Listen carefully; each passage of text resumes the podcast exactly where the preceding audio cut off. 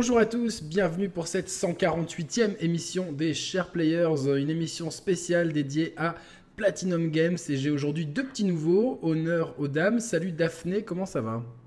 Ça va très bien, merci. Cool, t'es contente d'être là? Oh oui, très contente, un peu, un peu stressée, mais bon, ça Non, il va faut, il faut pas, il faut Ah. pas stresser. Il faut pas, il faut pas. Et on a Guillaume aussi. Salut Guillaume, comment ça va? Salut, ça va? T'es content d'être là? Ça va, oui, bien sûr. oui. Bon, tant mieux. Donc, euh, bon, on va parler de, de Platinum Game parce que euh, est sorti il y a quelques semaines euh, Astral Chain sur Nintendo. Switch. C'est le dernier jeu du studio euh, qui, euh, qui a été fondé en 2007.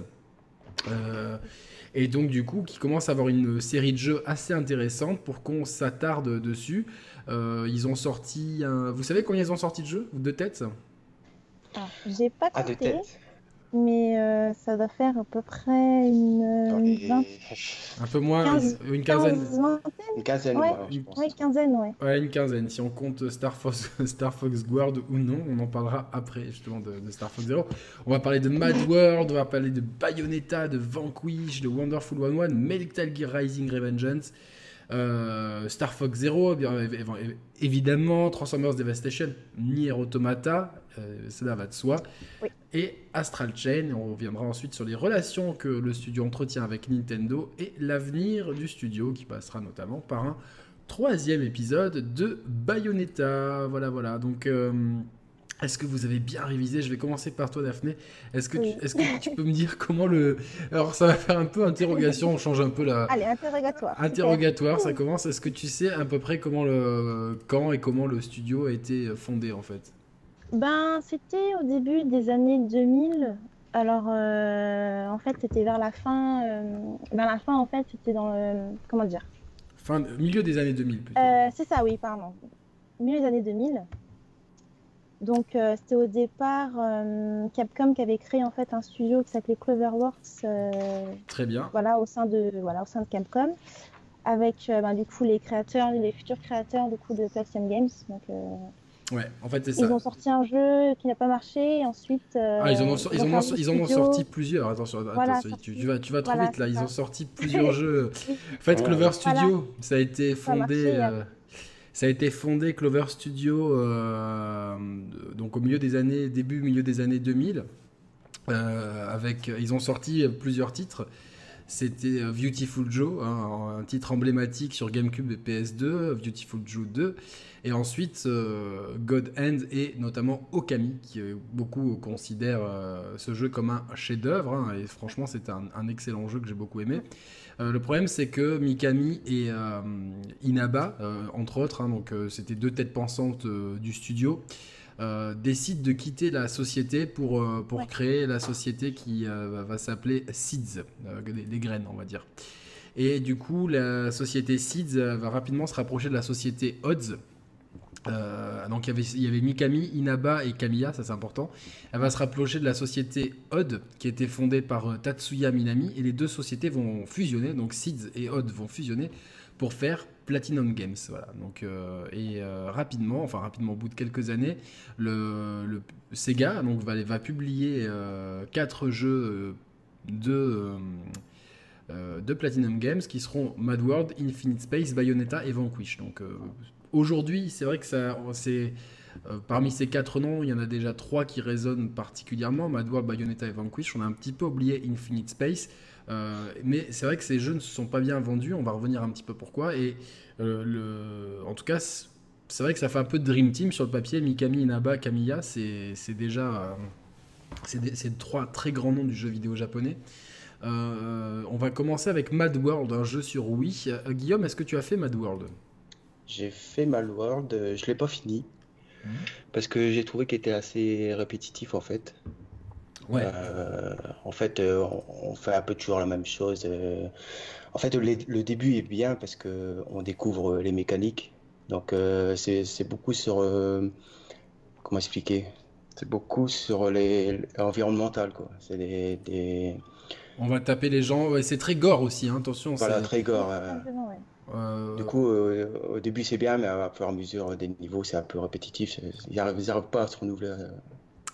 Ouais, c'est vrai, je ne l'ai pas fini non plus, hein, je vais être honnête, c'est euh, parce que c'était une période où il y avait beaucoup de jeux qui, qui sortaient à ce moment-là. Et mais en tout cas, le jeu a une identité graphique exceptionnelle hein, qui fait vraiment immédiatement penser à Sin City, puisqu'on a évidemment on a, on a du noir et blanc et ce, rouge sang qui est partout, qui donne l'impression d'un jeu violent.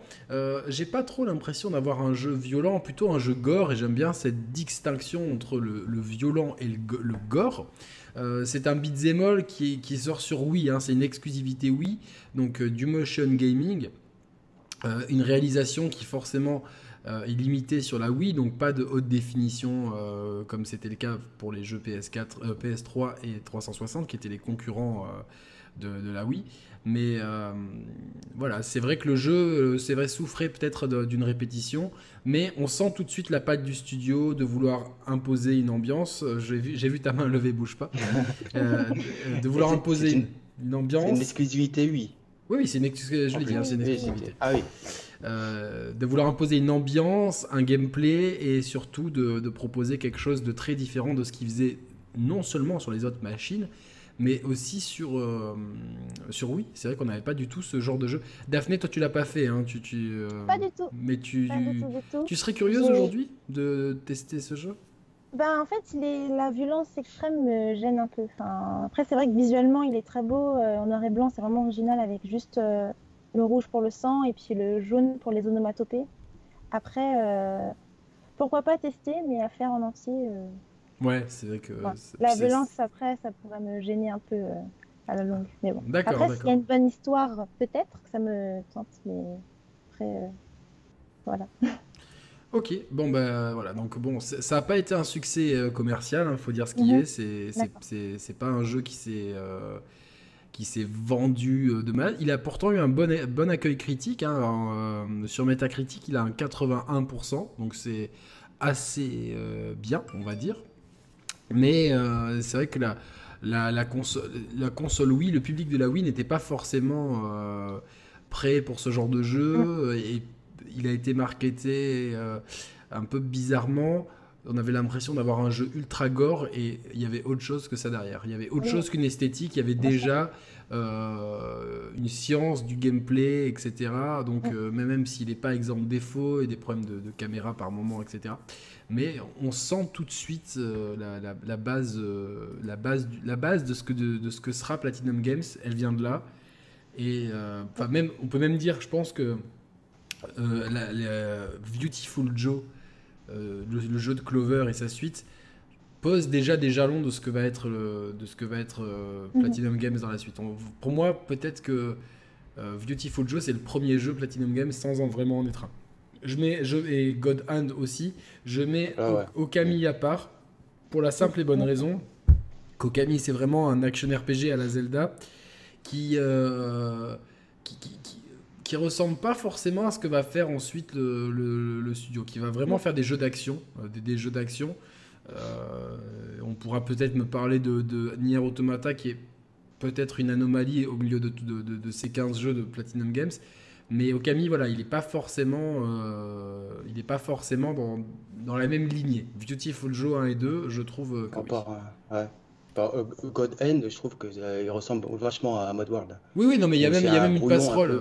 Ouais, il y a même une passerelle à la, fin de, à la fin de Mad World, il y a un clin d'œil euh, appuyé à, à, God End. Donc, toi, tu, avais fait God End à l'époque? Ah non, je l'avais pas fait. Moi non plus. Et par contre, Mad World, pareil, on, peut trouver une suite, Anarchy Reign, qui sort plus tard, qui un peu une suite spirituelle.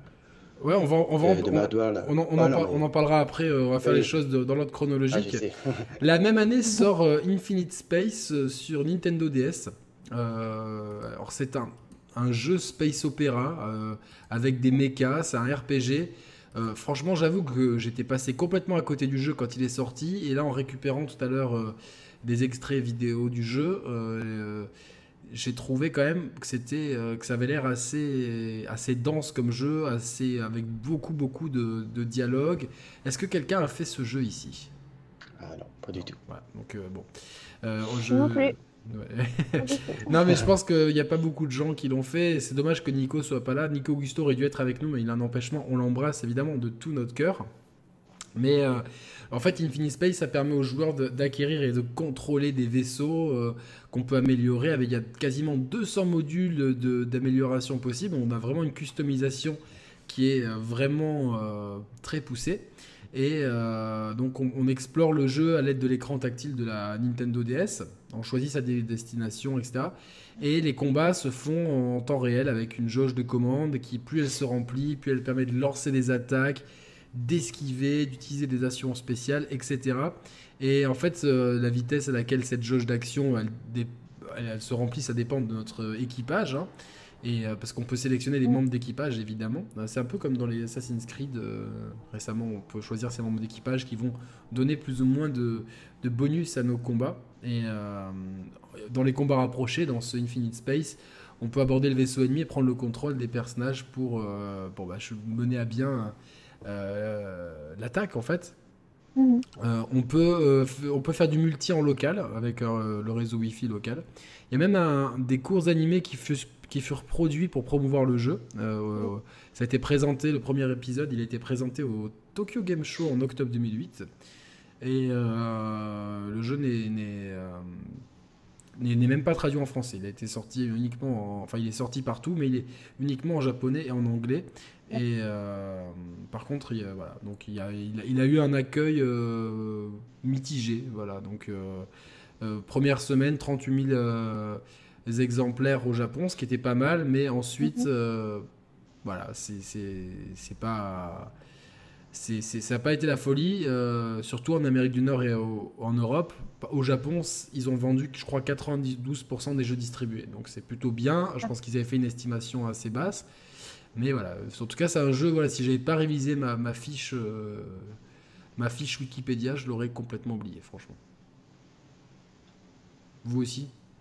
Ah vous nous direz, vous, euh, chers auditeurs, si vous si vous, vous, rappeliez. Il y, a un auditeur hein, qui m'a qui m'a alpagué sur Twitter en me disant N'oublie pas Infinite Space. je fais Ouais, promis, promis t'inquiète, on, va, on va rien oublier. 2009 euh, au Japon et début 2010 euh, aux États-Unis et en Europe sort le chef-d'œuvre du studio, à mon sens. Bayonetta, un jeu d'action euh, dirigé par Camilla, qui avait déjà mhm. le, père de la saga May Cry, euh, voilà, qui, sort en 2010. C'est un jeu emblématique qui est devenu, euh, dont l'héroïne qui porte le même nom, Bayonetta, est devenue une, une icône du jeu vidéo. Vraiment, c'est devenu c'est devenu un personnage reconnu qui, que les gens connaissent instantanément, qui a même droit à son, personnage dans Smash Bros. Hein, je pense que c'est une consécration dès qu'on dès qu'on a quelque chose. Euh, j'ai beaucoup de choses à dire sur le jeu. Euh, je vais commencer par Daphné. Est-ce que tu, tu as des choses Est-ce que, est que toi, toi qui es une fille, est-ce que l'héros déjà le fait qu'on puisse jouer une, une, fille comme ça forte, euh, c'est cool Oui, oui, c'est cool. Après, j'avais, j'y ai pas joué. Là, je vais attendre vraiment le 3 pour pouvoir reprendre la, du coup la, la, le pack qui est sorti sur Switch. Ouais. Mais non, non, oui, oui, j'aime bien, euh, j'aime vraiment beaucoup. Et même que ce soit un peu exagéré euh, au niveau euh, de ses pauses, quand on a fini ses combats, tout ça, j'aimais bien. que ce soit pas cliché, mais un peu vraiment assumé, et puis que ce soit un peu aussi humoristique. Ouais, bah, c'est très, japonais dans, dans l'esprit. C'est le style. Oui, oui, non, mais ça me dérangeait pas que qu'il fasse vraiment des poses sexy à la fin de pendant les combats, tout ça. Donc, non, non, ouais, c'est assumé en fait, c'est complètement assumé. il, y a un côté, il y a un côté légèrement coquin qui est assumé et comme c'est une femme forte euh, c'est euh, je vois pas ça comme une sursexualisation de la femme euh, comme c'est très différent je trouve d'un Tomb Raider par exemple c'est un peu décalé en fait voilà c'est presque presque du second degré tu as totalement raison Guillaume. Guillaume toi tu peux me donner ton avis sur Bayonetta? Ouais, je l'avais fait en fait, mais ouais, c'est excellent quoi. C'est au niveau de Devil May Cry que ça c'est un jeu survitaminé qui. Et le 2, je trouve qu'il passe la barre encore plus haut. Quoi. On, en parlera après, évidemment le 2. Mais, là, le euh, premier, déjà, il est, ouais, il est exceptionnel. Voilà. donc c'est un beat'em all en 3D euh, où on, donc on incarne la sorcière Bayonetta et euh, donc comme tu l'as dit le jeu est survitaminé, ça va très vite, hein. les combats sont, sont très punchy et ce qui est donc on a des attaques de différents, de différentes, de différents types. Avec, on peut attaquer avec sa chevelure qui, qui prend des formes différentes, une main géante, une lame.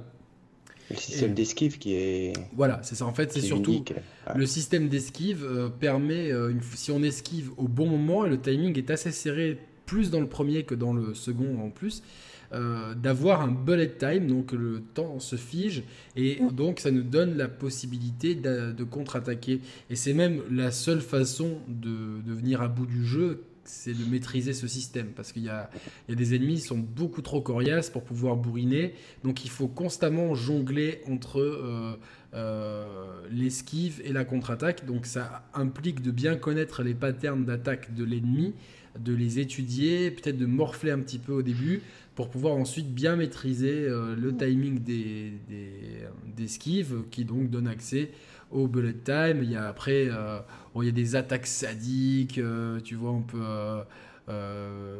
invoquer une vierge de fer, la guillotine, il y a des, des, incantations. Enfin, après, ça, part dans tous les sens. C'est très satirique aussi sur la, sur la religion, voilà, sur le, sur le bien, le mal. Il y a un côté euh, Surtout le premier, ouais.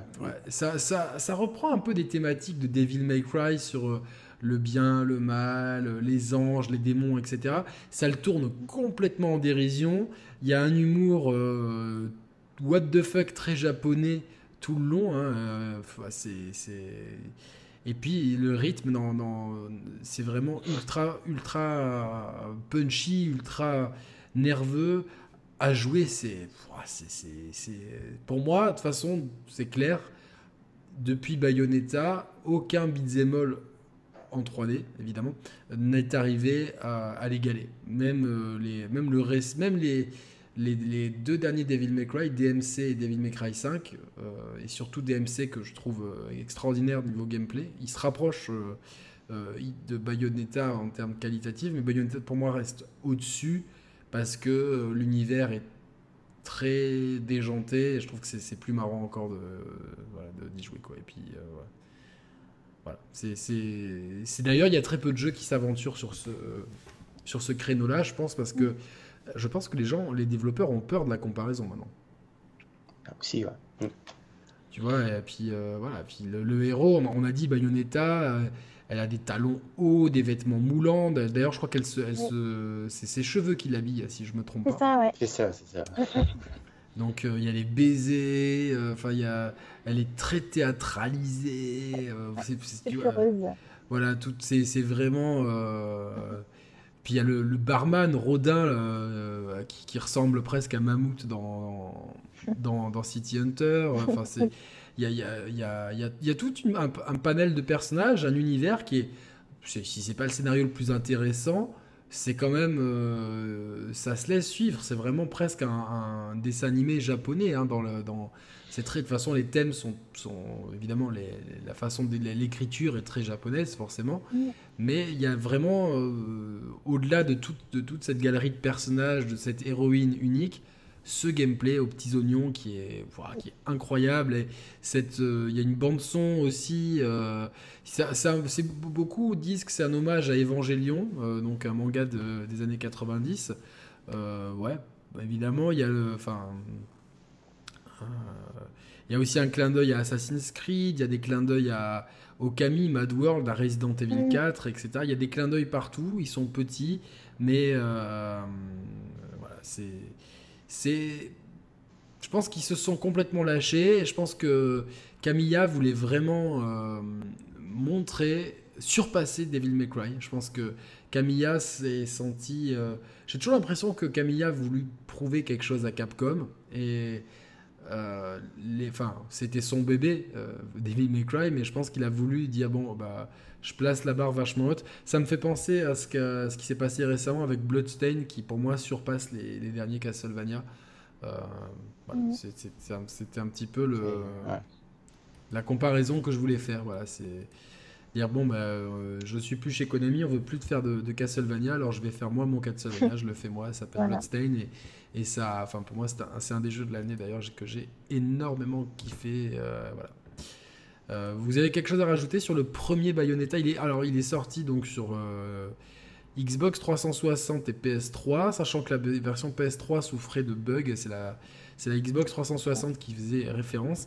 Il y a eu un, premier portage sur Nintendo Wii U en 2014, un portage PC en 2017 et une sortie sur Switch en 2018. Donc je pense qu'on peut y jouer quasiment partout aujourd'hui. Euh, donc, euh, enfin, en tout cas, à moins d'avoir une Switch ou un PC. Euh, Guillaume, tu vas rajouter un truc sur Bayonetta? Bah, moi, je voulais dire par rapport à l'histoire, en fait, moi j'ai eu du mal à suivre un peu l'histoire de, Bayonetta. J'étais plus concentré dans les combats. Et à côté des combats, je trouvais qu'il n'y avait rien à faire. C'est des recherches de coffres, des trucs comme ça, un peu comme, comme dans God of War, quoi. On cherche des petites choses à droite, à gauche. Mais c'est pour ça que l'histoire m'a pas plus accroché que ça à Bayonetta, je trouve.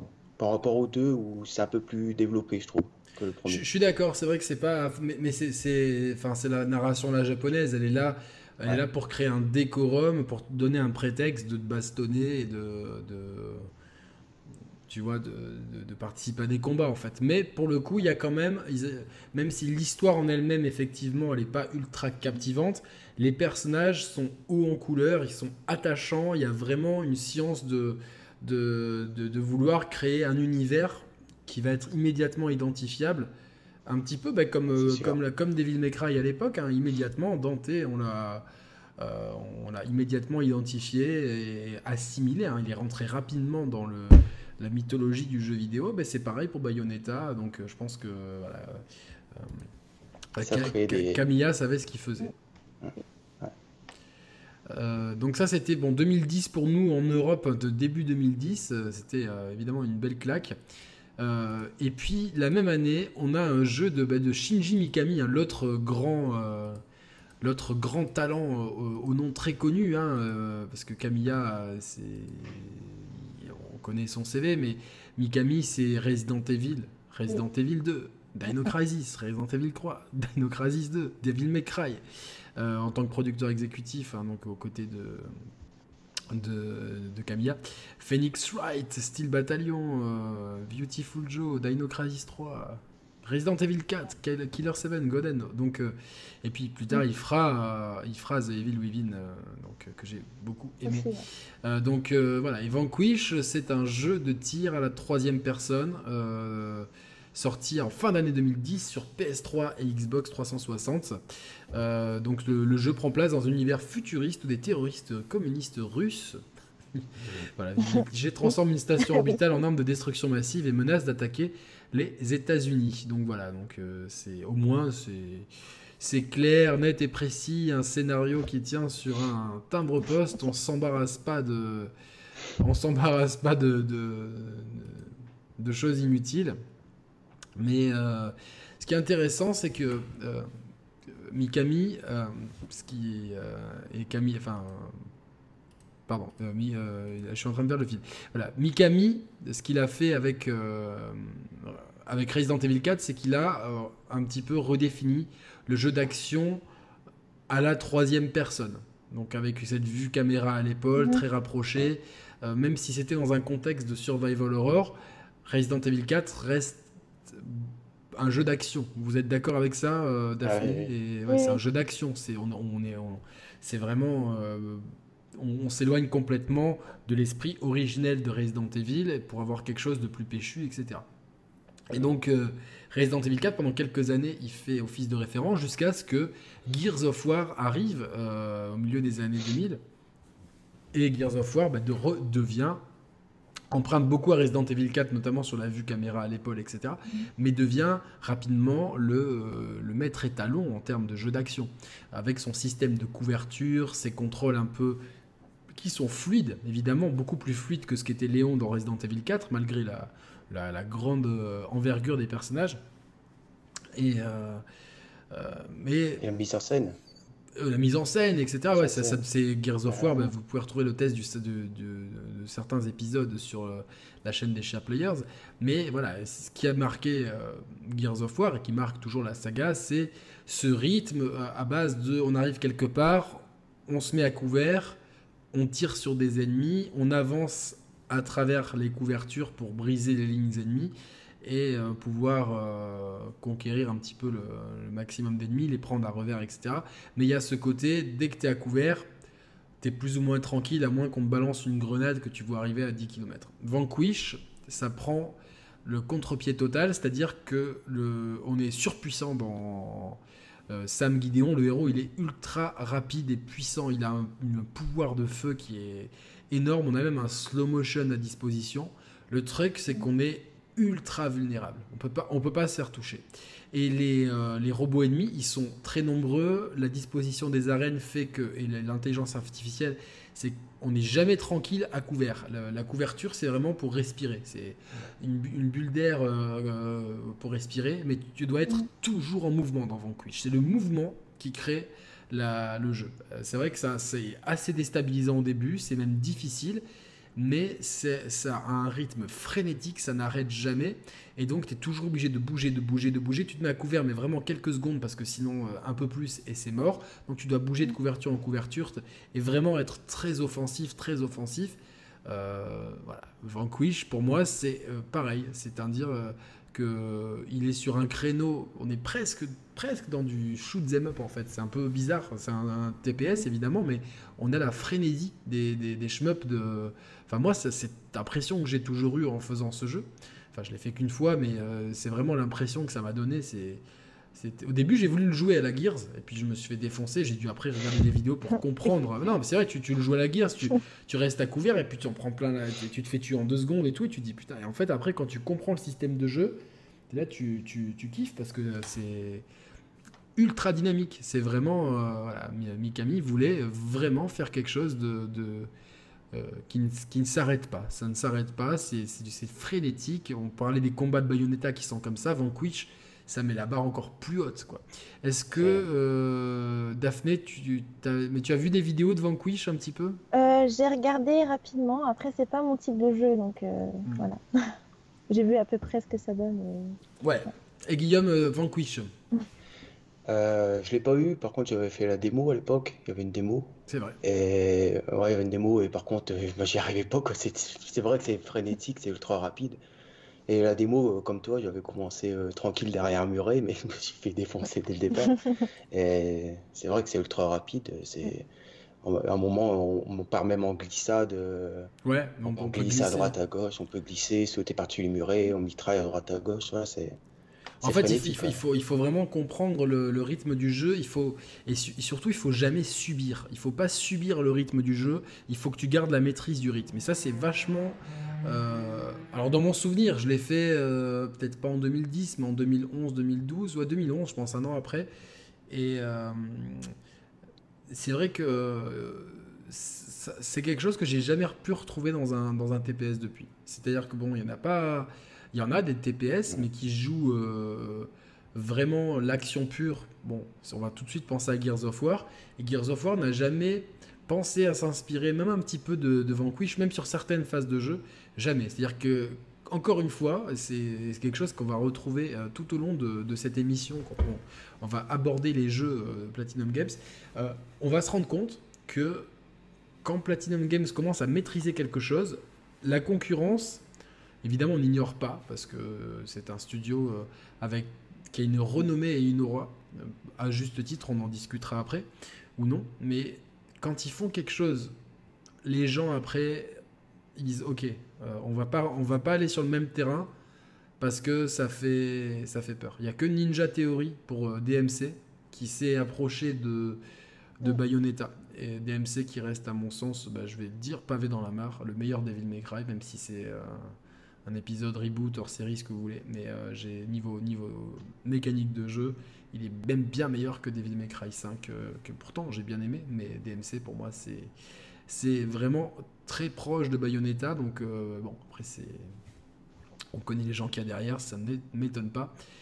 Et c'est dommage que Vanquish, ben pareil, Vanquish, alors je vais regarder, j'ai pas les, les vous m'excuserez hein, tout le monde que j'ai pas les, les chiffres de vente en tête, mais euh, ça, s'est pas super bien vendu. 820 000, euh, 830 000 euh, ventes, plus euh, ouais, un peu moins d'un million de ventes en tout. pourtant avec un métacritique de 84, ce qui est plutôt pas mal. C'est pas, pas énorme pour un jeu sorti sur PS4, PS3 à 360 et plus tard sur PC. C'est pas fou. Encore une fois, je pense que c'est des, jeux qui sont difficiles à, à vendre en fait.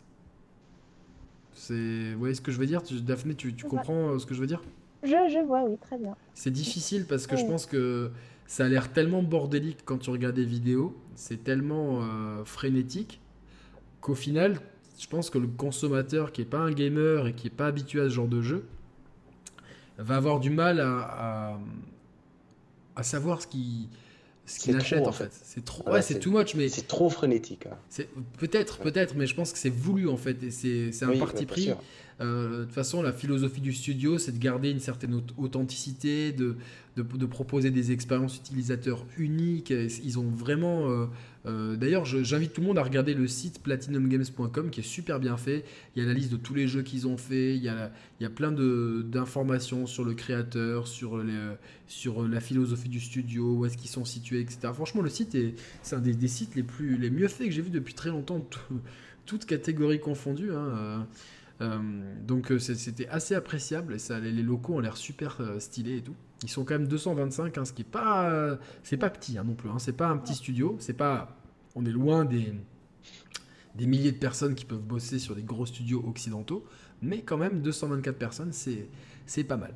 Donc voilà, Vanquish, bah, du coup, de euh, toute façon, euh, Mikami après Vanquish, en fait Mikami, il a, été, il a toujours été clair, il a toujours voulu être indépendant. C'est-à-dire que vraiment, il a toujours cherché l'indépendance, il a aidé à, fonder les studios, mais une fois qu'il a fait euh, Vanquish, il a dit, de toute façon, euh, moi, je voulais, euh, je vais être indépendant et je vais faire mon propre studio de mon côté. Donc, il reste en, bon terme avec tout le monde, mais il a créé, euh, il a créé son studio Tango, avec lequel il a, il a, bah, il a fait notamment bah, The Evil Within. Et il y a le jeu qui va sortir bientôt. J'ai un million de pages ouvertes, mais qui a été présenté à l'E3, Ghost quelque chose, Ghostwire Tokyo.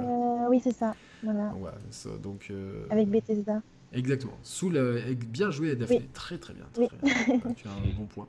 Euh, donc euh, voilà, donc Mikami quitte le studio juste après Vanquish. Et euh, donc après Vanquish, donc en 2010, Mikami s'en va, mais immédiatement après, on a Anarchy Reigns dont nous a parlé, enfin immédiatement après, deux ans après Anarchy Reigns, c'est toujours Sega hein, donc, qui, qui, qui, qui va s'en occuper. Euh, donc cinquième jeu de la part de, Sega pour, euh,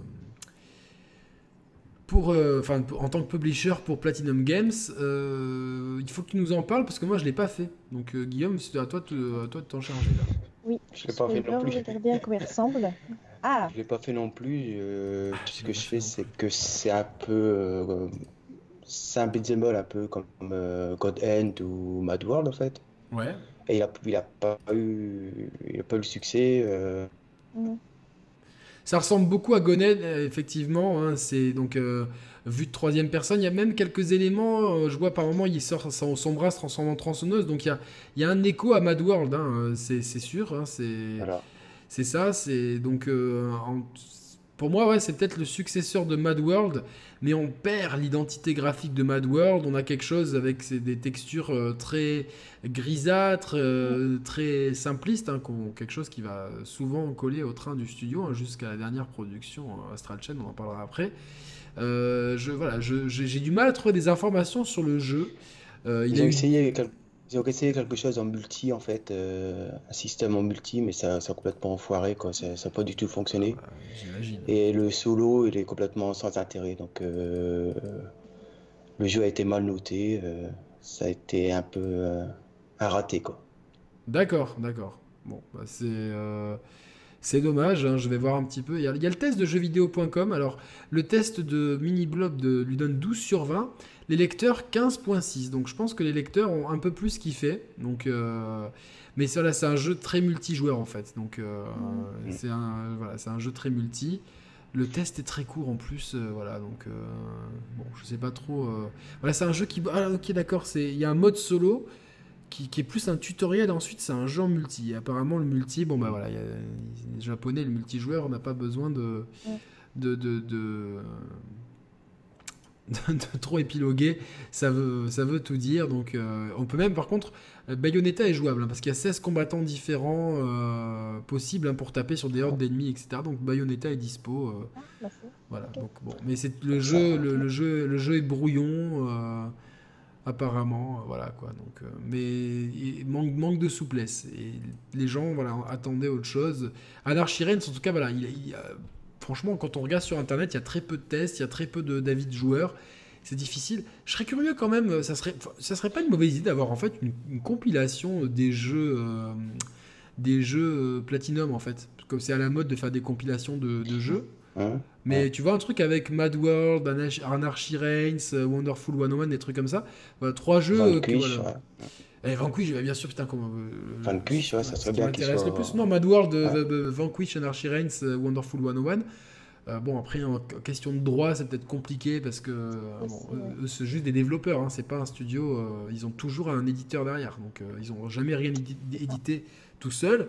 Donc c'est euh, voilà. Ah là c'est Sega à chaque fois euh, l'éditeur donc euh, normalement.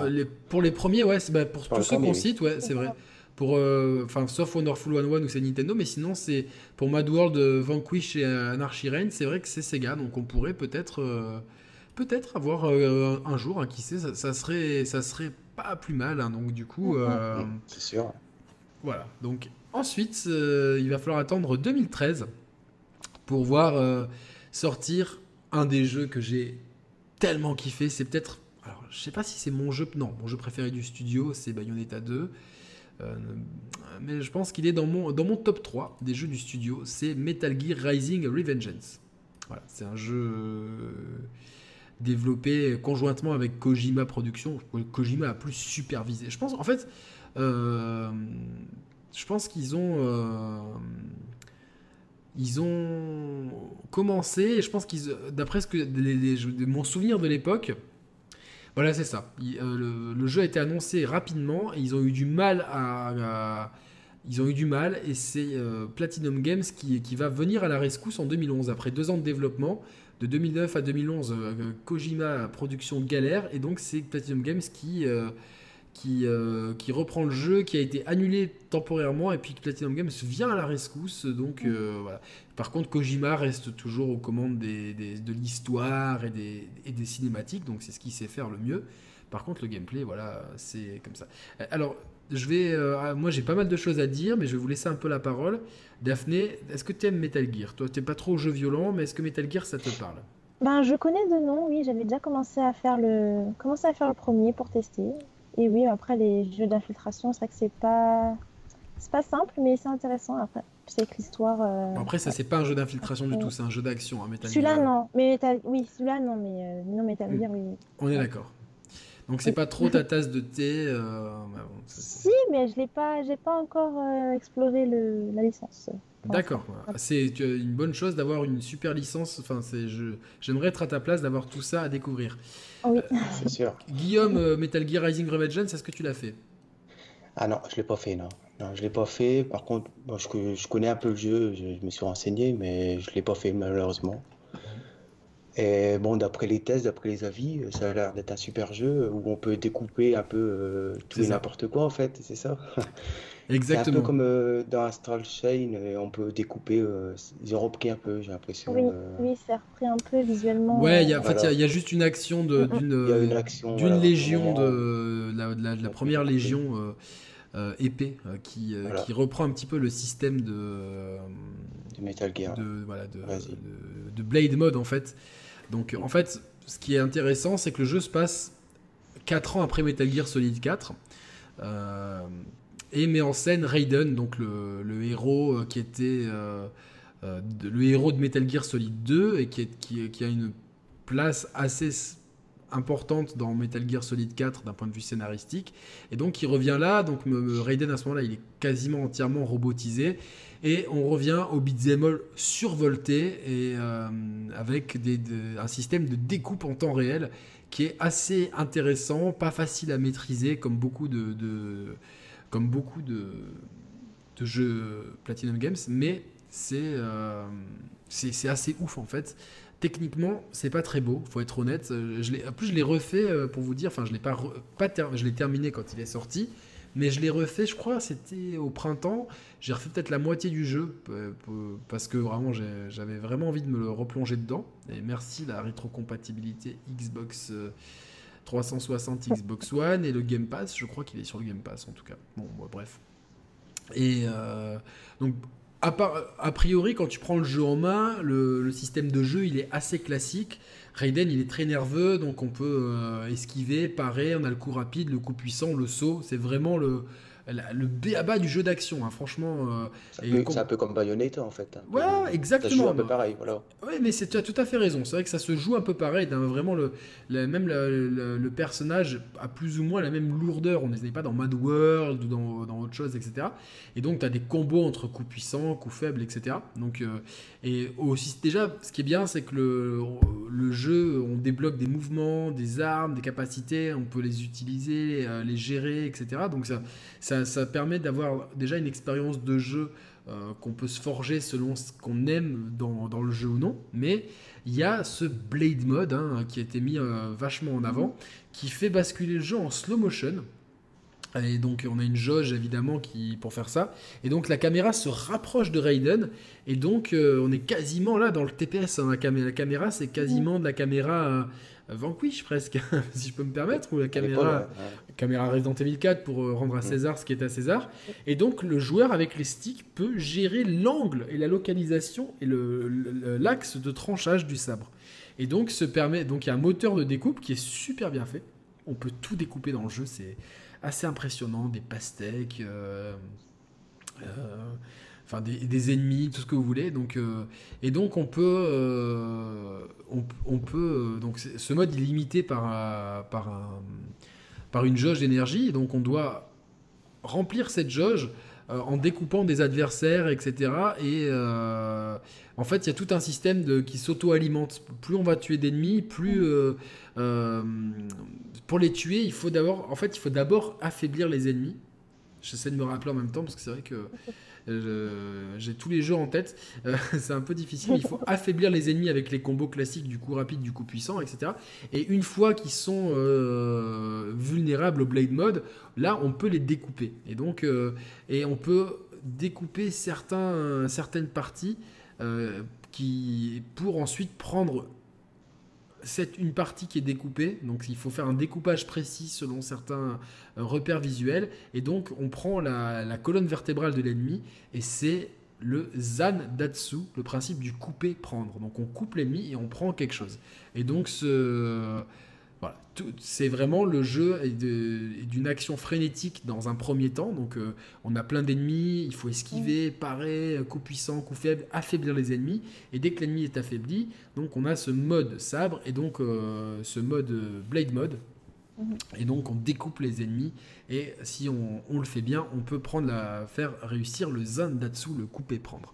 Il y a même eu une, chanson qui a, qui a, fait du buzz sur internet, une chanson française euh, donc euh, qui fait un jeu de mots sur le coupé décalé, hein, euh, qui est ah, voilà, voilà. Donc et donc Raiden il découpe, Pastek il découpe, Chien fou il découpe. J'essaierai de mettre la, je sais pas si j'ai peur de me faire striker la vidéo, mais en tout cas je vous mettrai le lien parce que la chanson elle est juste énorme. Donc j'espère que la personne qui a fait cette chanson va regarder cette émission et pour lui dire que cette chanson, je, avec mon ami de l'époque, on, avait tellement déliré sur le jeu et sur la chanson qu'on la mettait tout le temps en bagnole et ça nous fait euh, toujours rire. Euh, enfin, c'est assez drôle.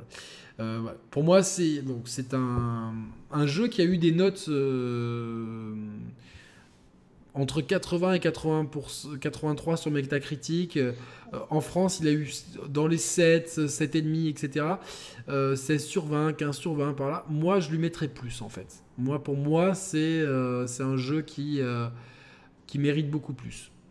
Voilà, c'est un jeu que j'ai adoré, qui est qui est un spin-off très intelligent de la saga Metal Gear.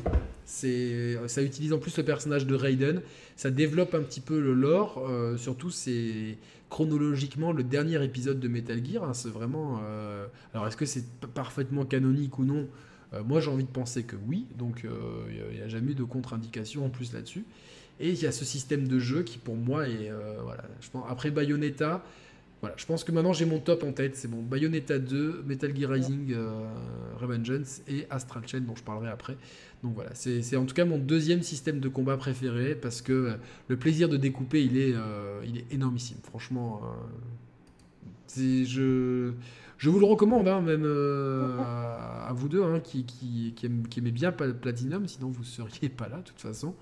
Mais c'est vraiment, c'est un jeu qui a qui a beaucoup de qualité. Franchement, euh, qui, a, beaucoup de qualité et qui a une ambiance et qui C'est un énorme coup de cœur. moi, c'est un énorme coup de cœur. Euh, il y a de l'humour, il y a et puis le personnage de Raiden euh, qui, avait été tant décrié dans Metal Gear 2, Solid 2.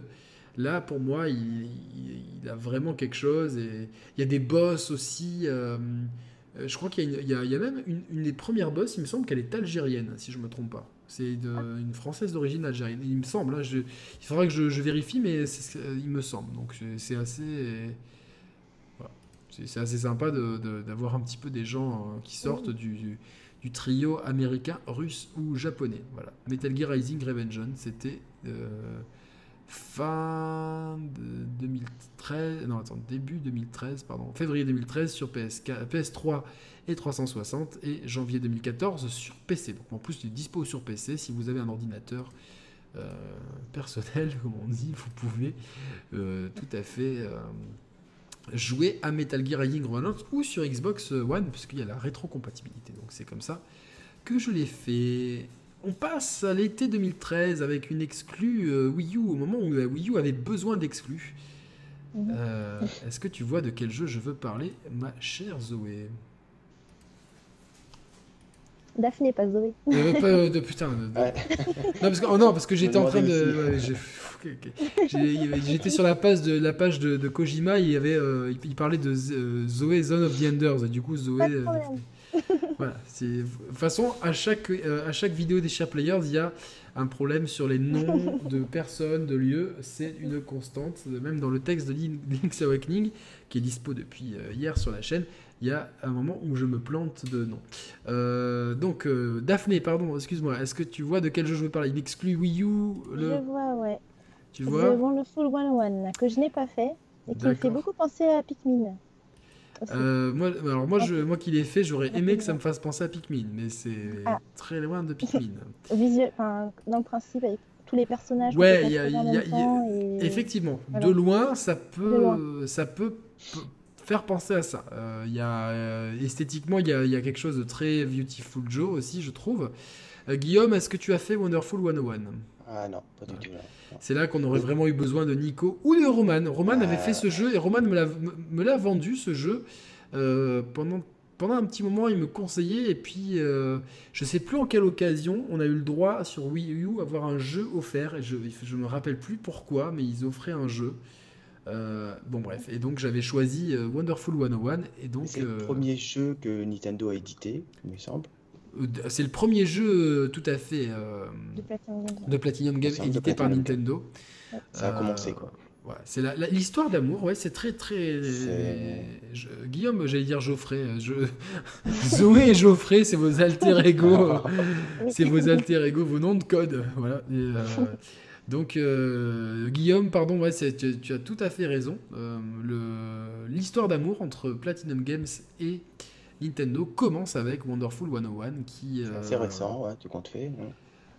2013, ça n'a que 6 ah, ans. finalement, c'est la, moitié de la durée de vie du studio, on va dire. bon, après, ils, ils, avaient quand même sorti à la base Okami sur.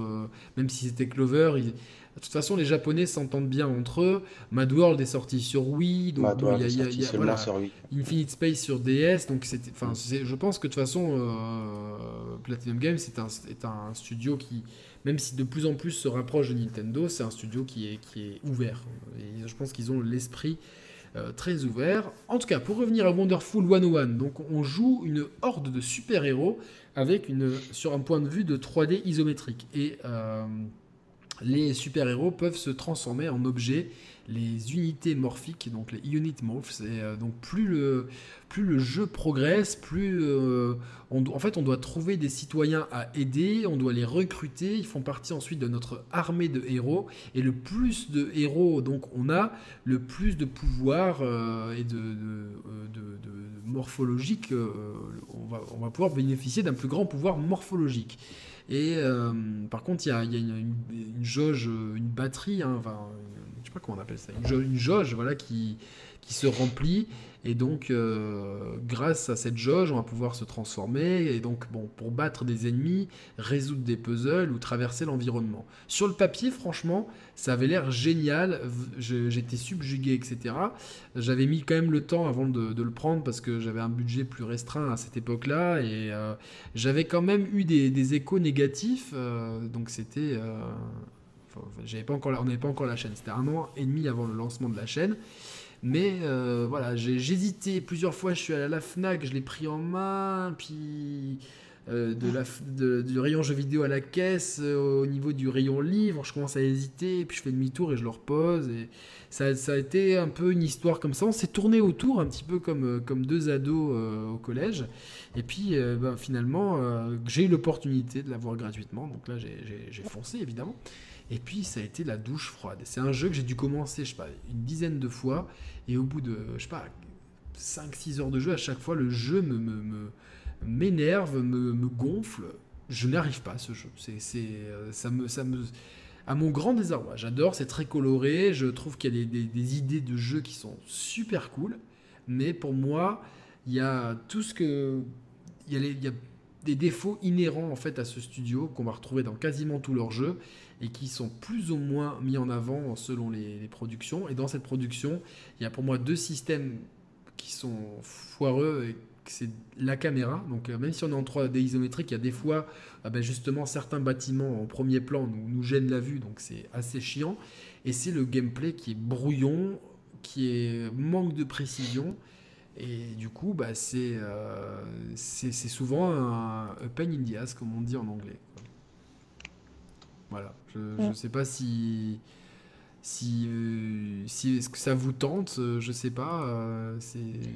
Moi, me tente pas du tout. C'est pas, trop, non. non. C'est souvent, c'est souvent le problème. C'est.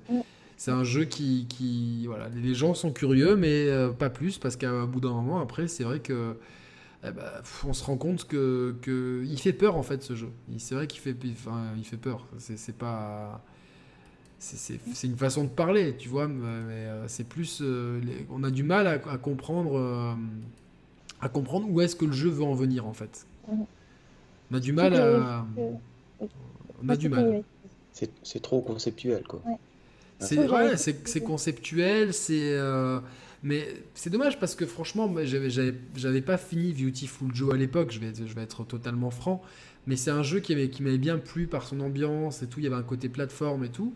Et là, ce qui m'a plu dans Wonderful 101 sur le papier, c'était le côté euh, un petit peu euh, puzzle. Euh, bah, quelque part, c'est un, petit peu l'ancêtre d'Astral Chain Daphné. Parce que dans Astral Chain, il y a du combat, il y a de la plateforme et il y a du puzzle. Alors, à, des degrés évidemment homéopathiques selon les niveaux ah. et selon, les, selon ce qu'on fait. Mais objectivement, on est un petit peu là-dedans, euh, vraiment. Et, Wonderful 101, c'est les prémices de ça. Donc c'est du combat avec euh, le système morphique. Mais pour moi, c'est le gros problème, c'est les combats. C'est vraiment, c'était le. Autant les déplacements euh, grâce à la foule, j'ai trouvé ça cool. autant la résolution de puzzle, pareil, j'ai trouvé ça cool. Je me suis dit, tiens, c'est pas plus mal, etc. autant, voilà, c'est j'ai trouvé que les combats, c'était catastrophique. Franchement, c'était euh, illisible par moments. Il y a des fois où je mourais, je comprenais. Euh, tu sais, quand tu comprends pas pourquoi tu meurs. Alors après, c'est peut-être moi, hein, mais j'ai quand même eu beaucoup d'avis de joueurs euh, parce que je rageais, etc. Je suis allé voir les forums sur jvc.com et tout. Et c'est vrai que j'étais pas le seul à penser ça en fait. C'était, je pense qu'il fallait, je pense qu'il, je pense qu'il fallait se s'accrocher en fait pour, pour, pour, pour ce jeu et peut-être que j'ai pas eu le courage tout simplement. Je sais pas, enfin ça me... Ah, c'est ça, des fois on meurt, c'est parce qu'on n'est pas bon. Mais là, quand on meurt à cause du jeu, c'est frustrant, quoi, c'est ça. C'est ça, c'est plus frustrant que. Ouais, ben c'est un. Ouais, c'est voilà, le jeu me, le jeu m'a souvent frustré en fait. Mm. Le jeu m'a frustré et euh, je sais qu'il a une grosse, une grosse communauté de fans qui l'ont aimé, mais euh, voilà, c'est. J'ai bien aimé parce qu'il y a un univers décalé, il y a, il y a ce côté super-héros qui. C'était avant que. Enfin, c'était au tout début de la hype des super-héros, les uniformisations, les morph, un truc morphique, etc. Les, les, combats, je vois qu'ils peuvent avoir une tournure euh, vraiment intéressante quoi, mais ils sont longs, ils sont compliqués, et voilà, c'est des problèmes de caméra et, de, et de, de, lisibilité de gameplay. Pour moi, ça m'a tout, tout niqué, quoi. C'est vraiment. Euh, voilà. Je sais que c'est un jeu qui plaira pas à tout le monde, qui a divisé. Il, a sa communauté de. Je sais que euh, ce diablotin de Sorrento nous écoute et je sais qu'il a adoré ce jeu. Et c'est terrible parce que c'est un jeu que j'ai essayé d'aimer. Tu vois, c'est pas le jeu que j'ai fait. Tu sais, des fois, on prend un jeu, on y joue quelques heures, et puis euh, ça nous plaît pas, on, le, on laisse tomber, on, on s'attarde pas dessus.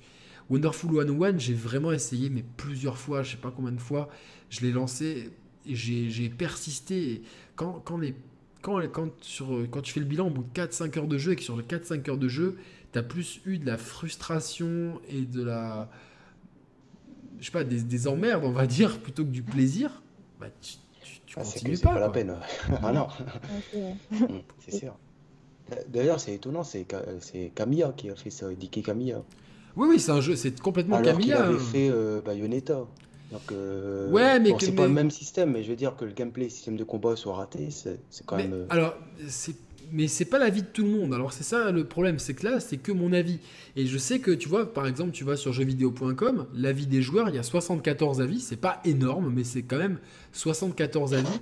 Il a 18 sur 20 par rapport aux 14 de, du testeur.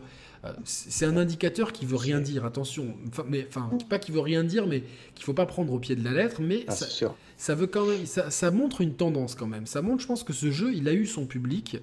Euh, et ce public, quand, je pense que quand tu arrives à, à dompter le système de jeu, c'est comme Vanquish en fait, c'est pareil. C'est peut-être une marque de fabrique du studio qui est en, en, en vieillissant, entre guillemets, euh, le, studio peut-être comprend certaines de ses erreurs et c'est pour ça que Astral Chain, malgré des défauts, euh, arrive quand même à captiver et à, proposer quelque chose de, cohérent.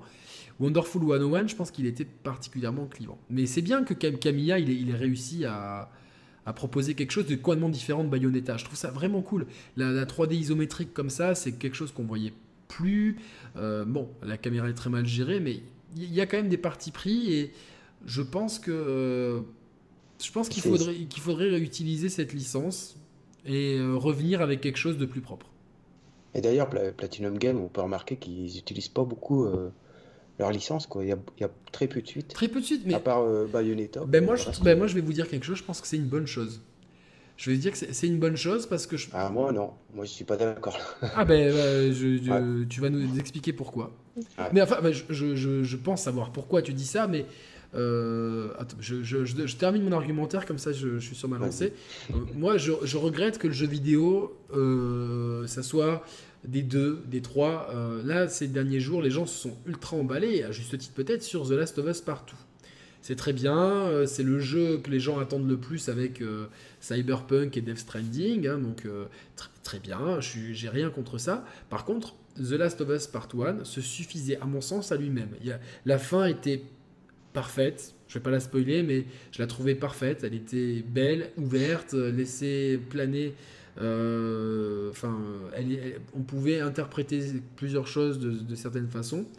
Euh, ils ont voulu faire une suite. Elle s'est pas faite sans mal. Hein. De toute façon, euh, mon ami de cœur, Mirwan, de la chaîne du coin des joueurs,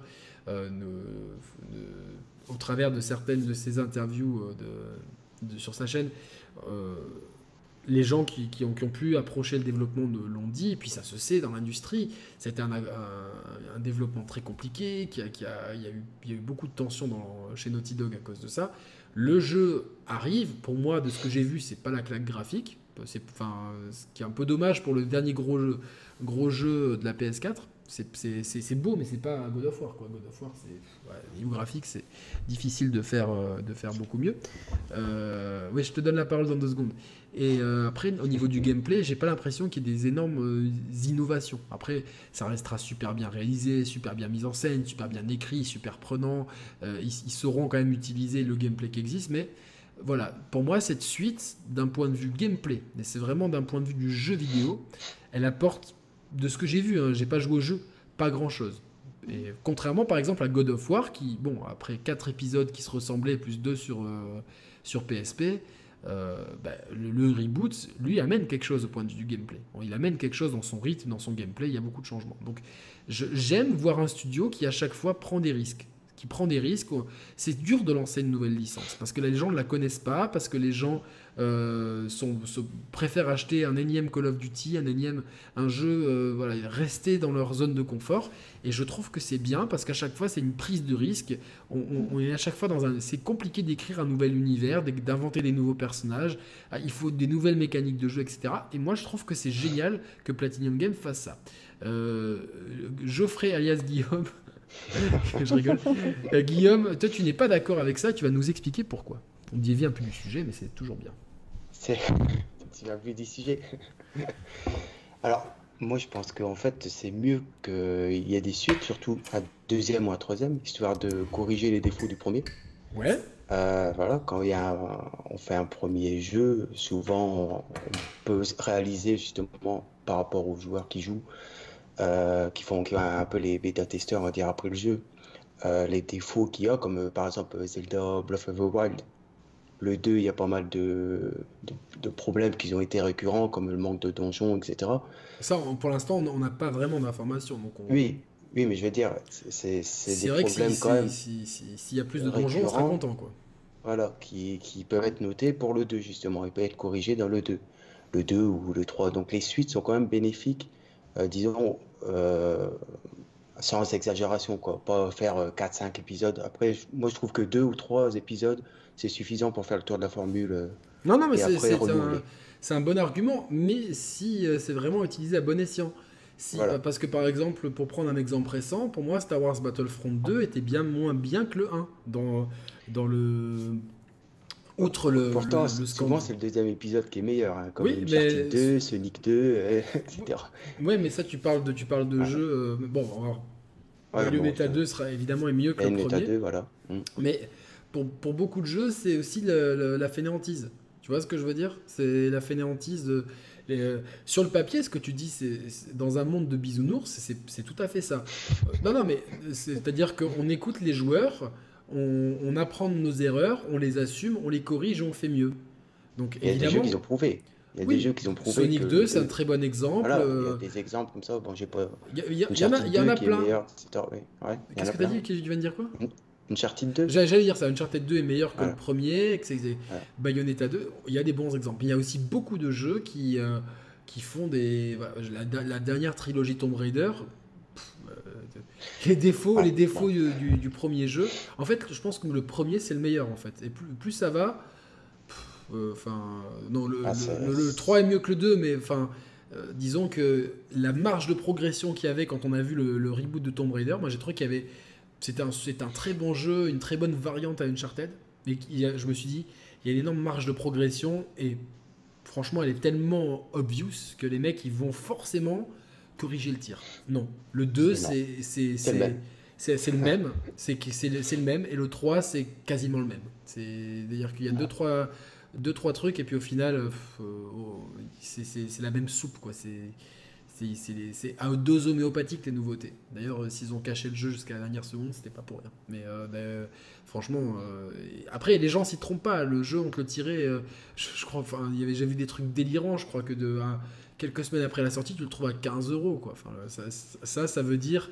C'est le point d'exclamation. Euh, euh, le jeu ne s'est pas vendu. Euh, vidons les stocks, per favor. Zoé, Daphné, j'ai fait exprès. Mais c'est beau Zoé aussi, ça. C'est. Bon, tu préfères Daphné.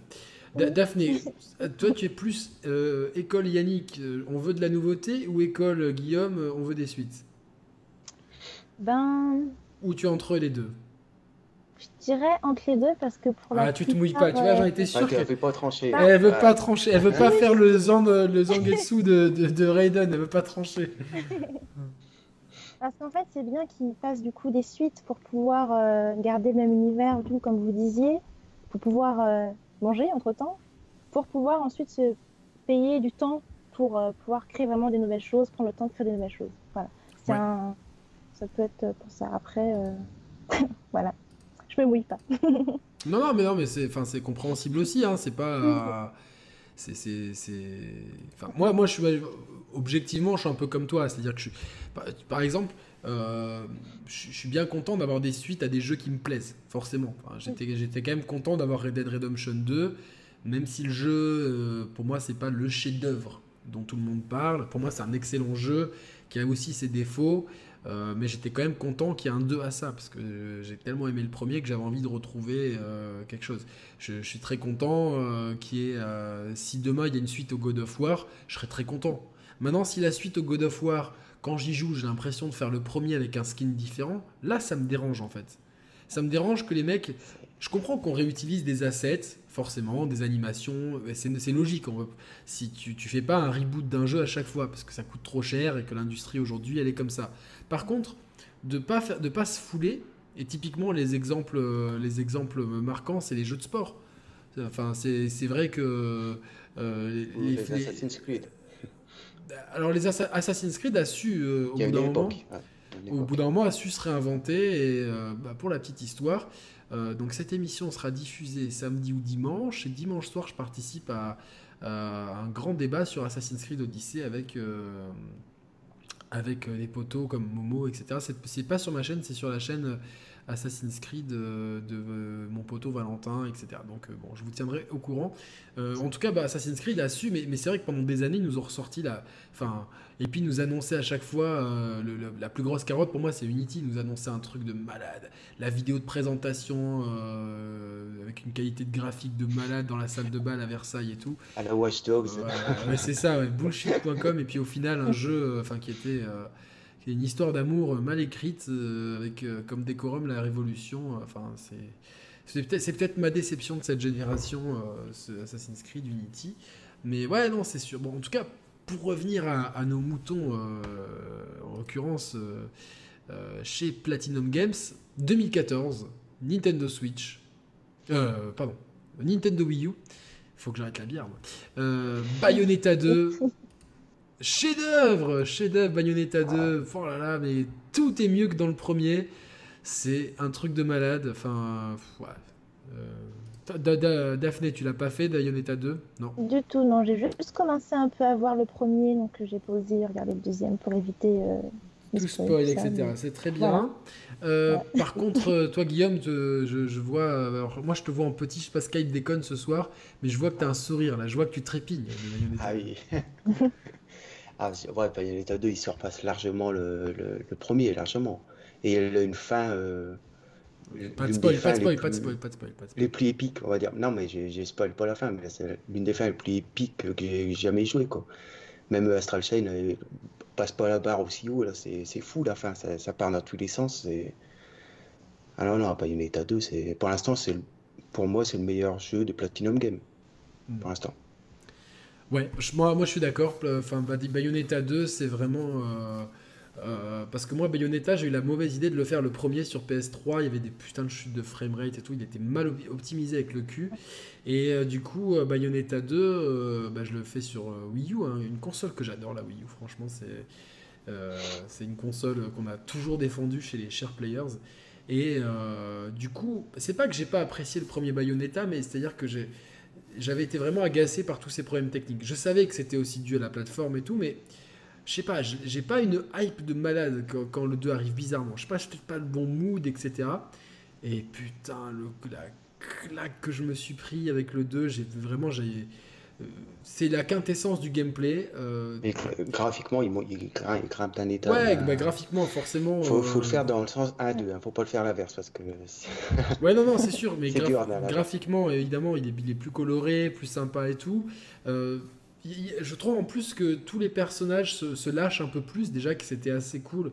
Il y a vraiment. euh, tout début, euh, tu, commences avec cette histoire de shopping avec ton pote Enzo, puis directement tu es sur un avion. C'est, Tout de suite, tout de suite le jeu euh, te, te, te met dans, dans, dans un délirium total. Ça n'arrête pas. Il y a ce nouveau, il y a le Umbran Climax qui est le nouveau système de jeu. C'est avec quand tu as ta magie pleine, tu peux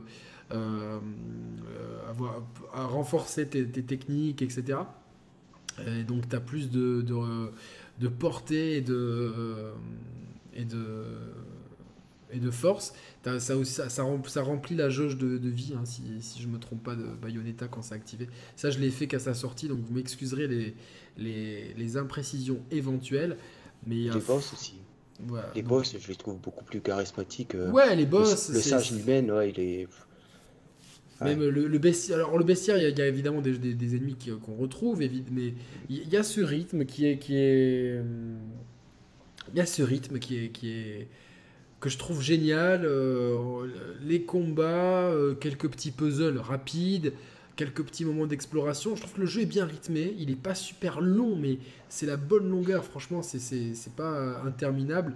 Et surtout, enfin, il y a bah, toujours, enfin, il y a une rejouabilité énorme. Il y a des, des milliards de trucs à débloquer. Enfin, c'est la précision. Je trouve que le, le- système d'esquive est, est légèrement plus permissif. J'ai entendu dire que certains préféraient celui du premier qui était très exigeant, euh, qui, euh, qui a une fenêtre euh, plus courte que le que, que J'ai l'impression, ouais. J'ai l'impression qu'il est un peu plus per- permissif. hein. voilà. Ce que- ce- celui d'Astral Chain, par exemple, le système d'esquive, il est moins lisible, par exemple. Enfin, il y a des fois où euh, je, je le trouve Euh, moins, moins lisible. Ouais, parce qu'il y a deux personnages en même temps et c'est ça rend la- l'action un peu plus confuse. ouais. Ouais, mais Mm. même, même, tu sais, quand ma légion elle attaque, enfin, j'en reviendrai après sur Astral Chain, mais même quand la Ouais. légion attaque au loin et que moi je suis en train de. Ma légion attaque un ennemi, j'en attaque un au premier plan, euh, franchement, j'ai l'impression, tu vois, d'appuyer au bon moment. Et puis certaines attaques me touchent, tu vois, il y a un côté un peu frustrant où tu te demandes pourquoi t'es touché, alors que dans Bayonetta 2, c'est c'est réglé aux petits oignons, c'est ni trop ni pas assez. Moi, certains, les puristes, vont dire ouais, peut-être un peu trop permissif.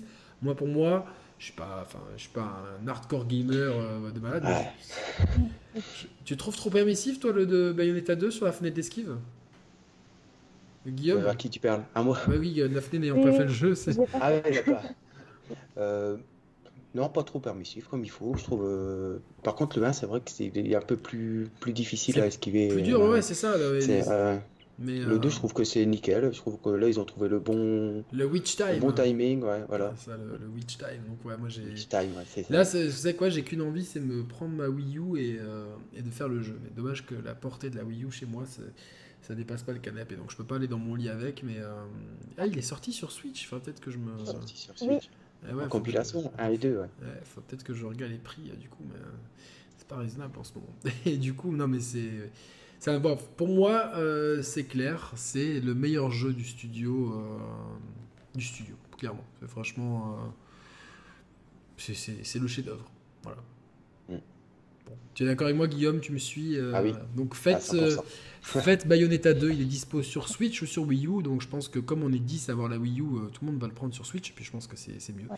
Donc faites-le sur Switch. C'était en 2014, on a eu la légende de Korra. Alors, la- j'ai pas dit la légende du Koraya, j'ai bien dit la légende de Korra, qui est adapté d'un. C'est un beat'em all adapté d'un d'un- d'un- d'une anime, d'un anime du même nom. Je l'ai pas fait. J'ai pris une vidéo, donc vous allez voir euh, en fond euh, la- vidéo tournée. Bon, euh, c'est. euh, les notes sont très moyennes, 3, 4. euh, le maximum qu'il ait eu, c'est 7 sur Destructoid, qui est toujours un peu des notes un peu bizarres.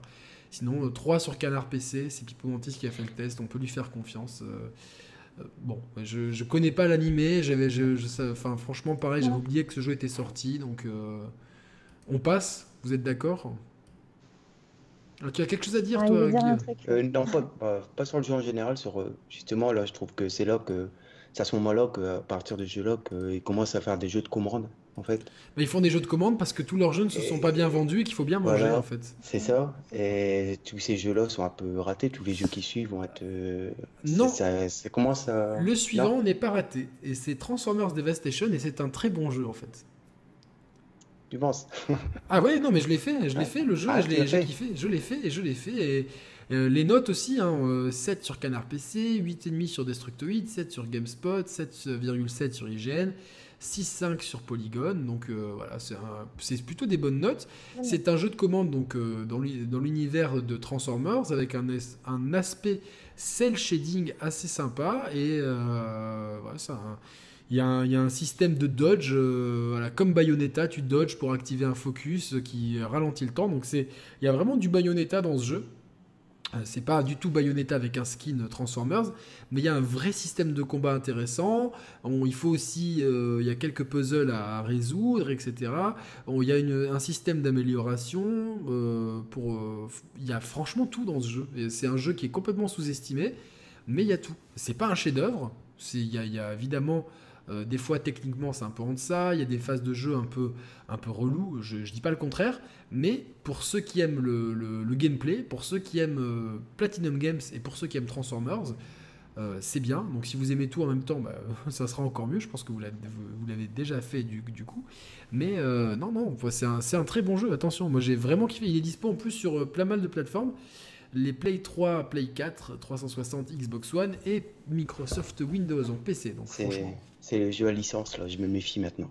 non non non mais tu as tout à fait raison, mais c'est vrai que, que, que, moi je je me, je me, serais méfié, mais comme c'est Platinum, euh, bah, bah je suis tombé dedans, et puis je ne regrette pas du tout d'être tombé dedans, parce que du coup, le, le, jeu, euh, je le kiffe, et je suis en train de me demander, je me rappelle plus sur quelle plateforme je l'ai fait, et, euh, et comment je l'ai obtenu, euh, je sais plus. Bon, bref, euh, comment je l'ai obtenu, on dirait un, vieux dealer de drogue qui parle. C'est tombé comme ça. tombé du camion. tombé, bah, justement, euh, tombé d'Optimus Prime. Donc, voilà. donc, est-ce que, bon, après, bon, est-ce que tu aimes bien Transformers, Guillaume?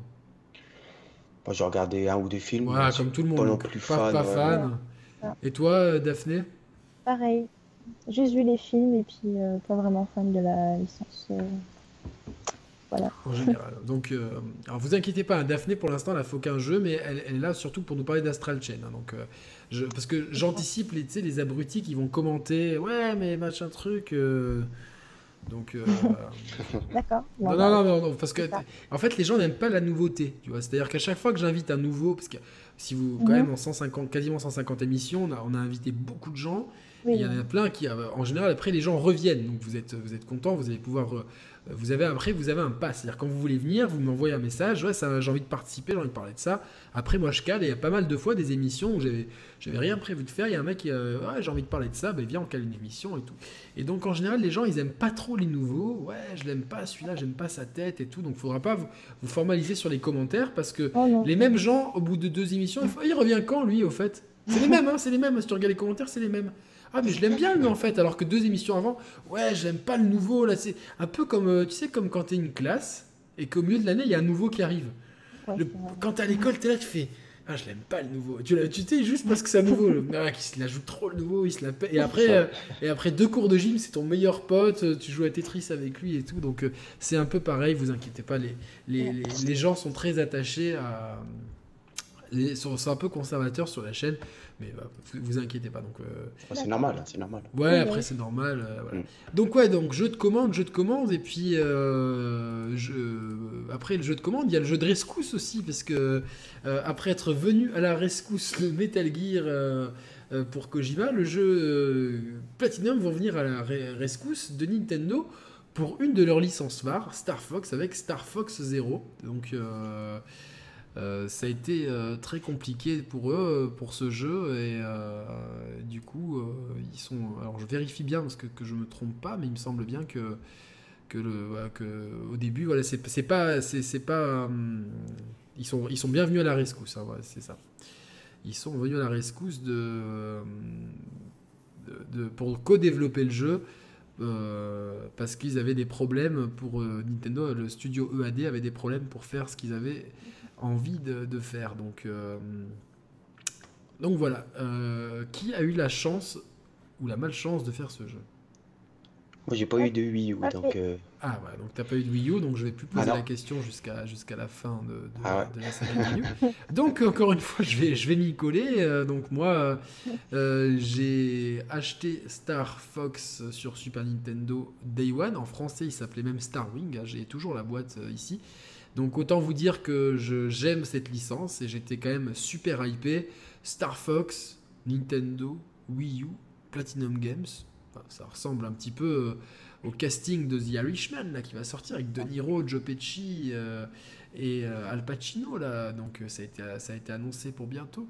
Et en fait, bah, pour moi, c'est une énorme déception. Vraiment, c'est un une énorme déception parce que le jeu, le jeu souffre de beaucoup de problèmes. Et donc, des problèmes de caméra toujours, des problèmes de rythme de gameplay. Et pour moi, c'était compliqué c'était très compliqué. Euh, euh, j'ai eu un mal fou à en venir à bout, je vais être, euh, je vais être honnête. C'était un chemin de croix pour, pour, pour tout vous dire. moi, je, je comprends pas pourquoi Platinum Game a fait, a fait ce jeu. quoi. C'est pas du tout dans leur, dans leur genre. eux, ils font des petits ils font pas du, Star Fox. Je, je, comprends pas pourquoi ils en fait, se sont aventurés dans ça ben, en fait, je pense que c'était un challenge euh, et je pense qu'il y avait, il y avait aussi un intérêt financier parce que de toute façon, ils n'avaient pas grand-chose à perdre à part un peu de crédibilité, mais comme ils en avaient euh, amassé tellement avec leurs précédents jeux que bon, euh, voilà. Le truc, c'est que ce Star Fox, il veut absolument miser sur le double écran. C'est vraiment un jeu qui veut vraiment tirer parti du gameplay asymétrique, comme on a appelé ça. C'est une demande de Nintendo, ça. C'est Nintendo, hein, c'est même Miyamoto, hein, c'est une demande express de Miyamoto de vouloir euh, un jeu. Euh, et du coup, les équipes 2AD ont eu du mal à trouver euh, des systèmes, etc. Après, les Japonais sont pas trop locaux sur les raisons. C'est pas comme en Europe ou aux États-Unis où après, tu as toujours des développeurs qui viennent ouais, expliquer ci, expliquer ça. Donc là, on n'a pas tous les rouages. Hein. C'est, les Japonais ont cette pudeur, surtout que euh, c'est un aveu d'échec de EAD, de, de, de, faire appel à quelqu'un, même, si c'est des, des, gens euh, qui se connaissent depuis très longtemps. Mais voilà, c'est vraiment euh, ce gameplay asymétrique, il est pénalisant, il est balourd, il est imprécis, c'est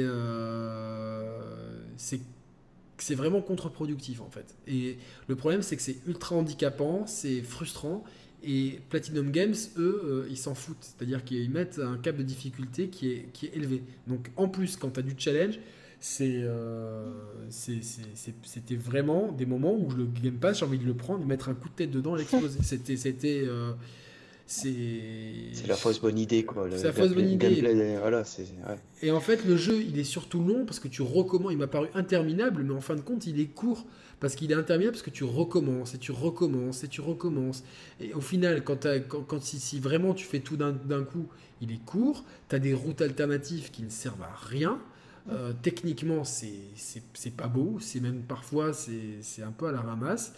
Euh, j'ai l'impression que la licence de Star Fox, ils savaient pas quoi en faire et puis ils ont ils sont partis sur une mauvaise idée et puis euh, Platinum Games ils sont greffés là-dessus et puis euh, ils ont fait ce qu'ils pouvaient quoi. Ouais, et puis il y a cette histoire de transformation et tout qui est qui est le gameplay change subitement, tu es, toujours déstabilisé et tout, enfin c'est je sais pas, ça m'a pas il a plu à certaines personnes encore une fois mais voilà, après, il y, avait, même un mode coop. Bon, pour moi, je ne l'ai pas fait. Je sais même pas comment ça, se faisait. Je suis en train de, lire ça en même temps. Hein, donc, euh, voilà.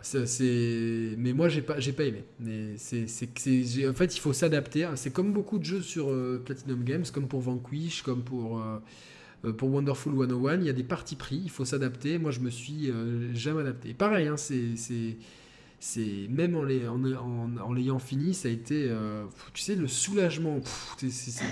T'as l'impression d'avoir gravi une montagne ou, euh, tu sais, genre, euh, comme quand t'as pas envie de faire du sport et que tu te forces à faire ta séance, à la fin, t'as les endorphines, mon cul, ouais, c'est ça, ouais, c'est. Voilà, c'est. très proche par moment. Bah, ils ont voulu rendre hommage à l'épisode 64, j'en conviens. Moi, c'est pas mon épisode préféré. Mon épisode préféré, c'est sur Super NES. Ouais, je sais pas, un peu. Enfin. C'est par les graphismes qu'ils ont rendu hommage. ouais, c'était méchant, mais. Il y a plusieurs phases de jeu différentes. C'est, certaines sont semi-ouvertes, d'autres un peu plus linéaires. C'est, il y a vraiment, euh, il y a vraiment, un, il y a vraiment un vrai problème quoi. En fait, c'est, euh, c'est, euh, en fait, tu as une vue classique et une vue subjective de ce que je me rappelle et Enfin, c'est, t'es, es toujours obligé d'utiliser le deuxième écran, mais de regarder sur l'écran principal. Donc, tu as une gymnastique à faire entre les mains et les yeux qui, qui, qui c'est dérangeant. C'est, pour moi, c'est une énorme déception. Enfin, j'ai je, je, peux pas, je peux pas lui. Je sais que certains l'aiment, et si Nico il avait été là, je pense qu'on aurait eu un autre son de cloche. Mais Nico est pas là, les absents ont toujours tort. C'est comme ça. Et euh, suis désolé Nico, je t'aime, mais euh, ouais, c'est pas, voilà, c'est pas, c'est pas ouf quoi, tu vois. Puis euh, dans la, dans, en bundle en plus, parce que moi j'ai eu la bonne idée de prendre le bundle avec Star Fox Guard, qui est un tower defense. Et j'ai horreur des tower defense. Donc franchement, j'ai un peu joué, puis ça m'a donc ça c'est Platinum aussi, mais c'est c'est pas ouf quoi, tu vois. Mm. C'est pas ouf. Franchement, c'est pas ouf. Euh. J'ai l'impression que Star Fox là, ça a mis, ça a mis la clim sur l'émission là, que tout le monde euh, tire la tronche là. Tout...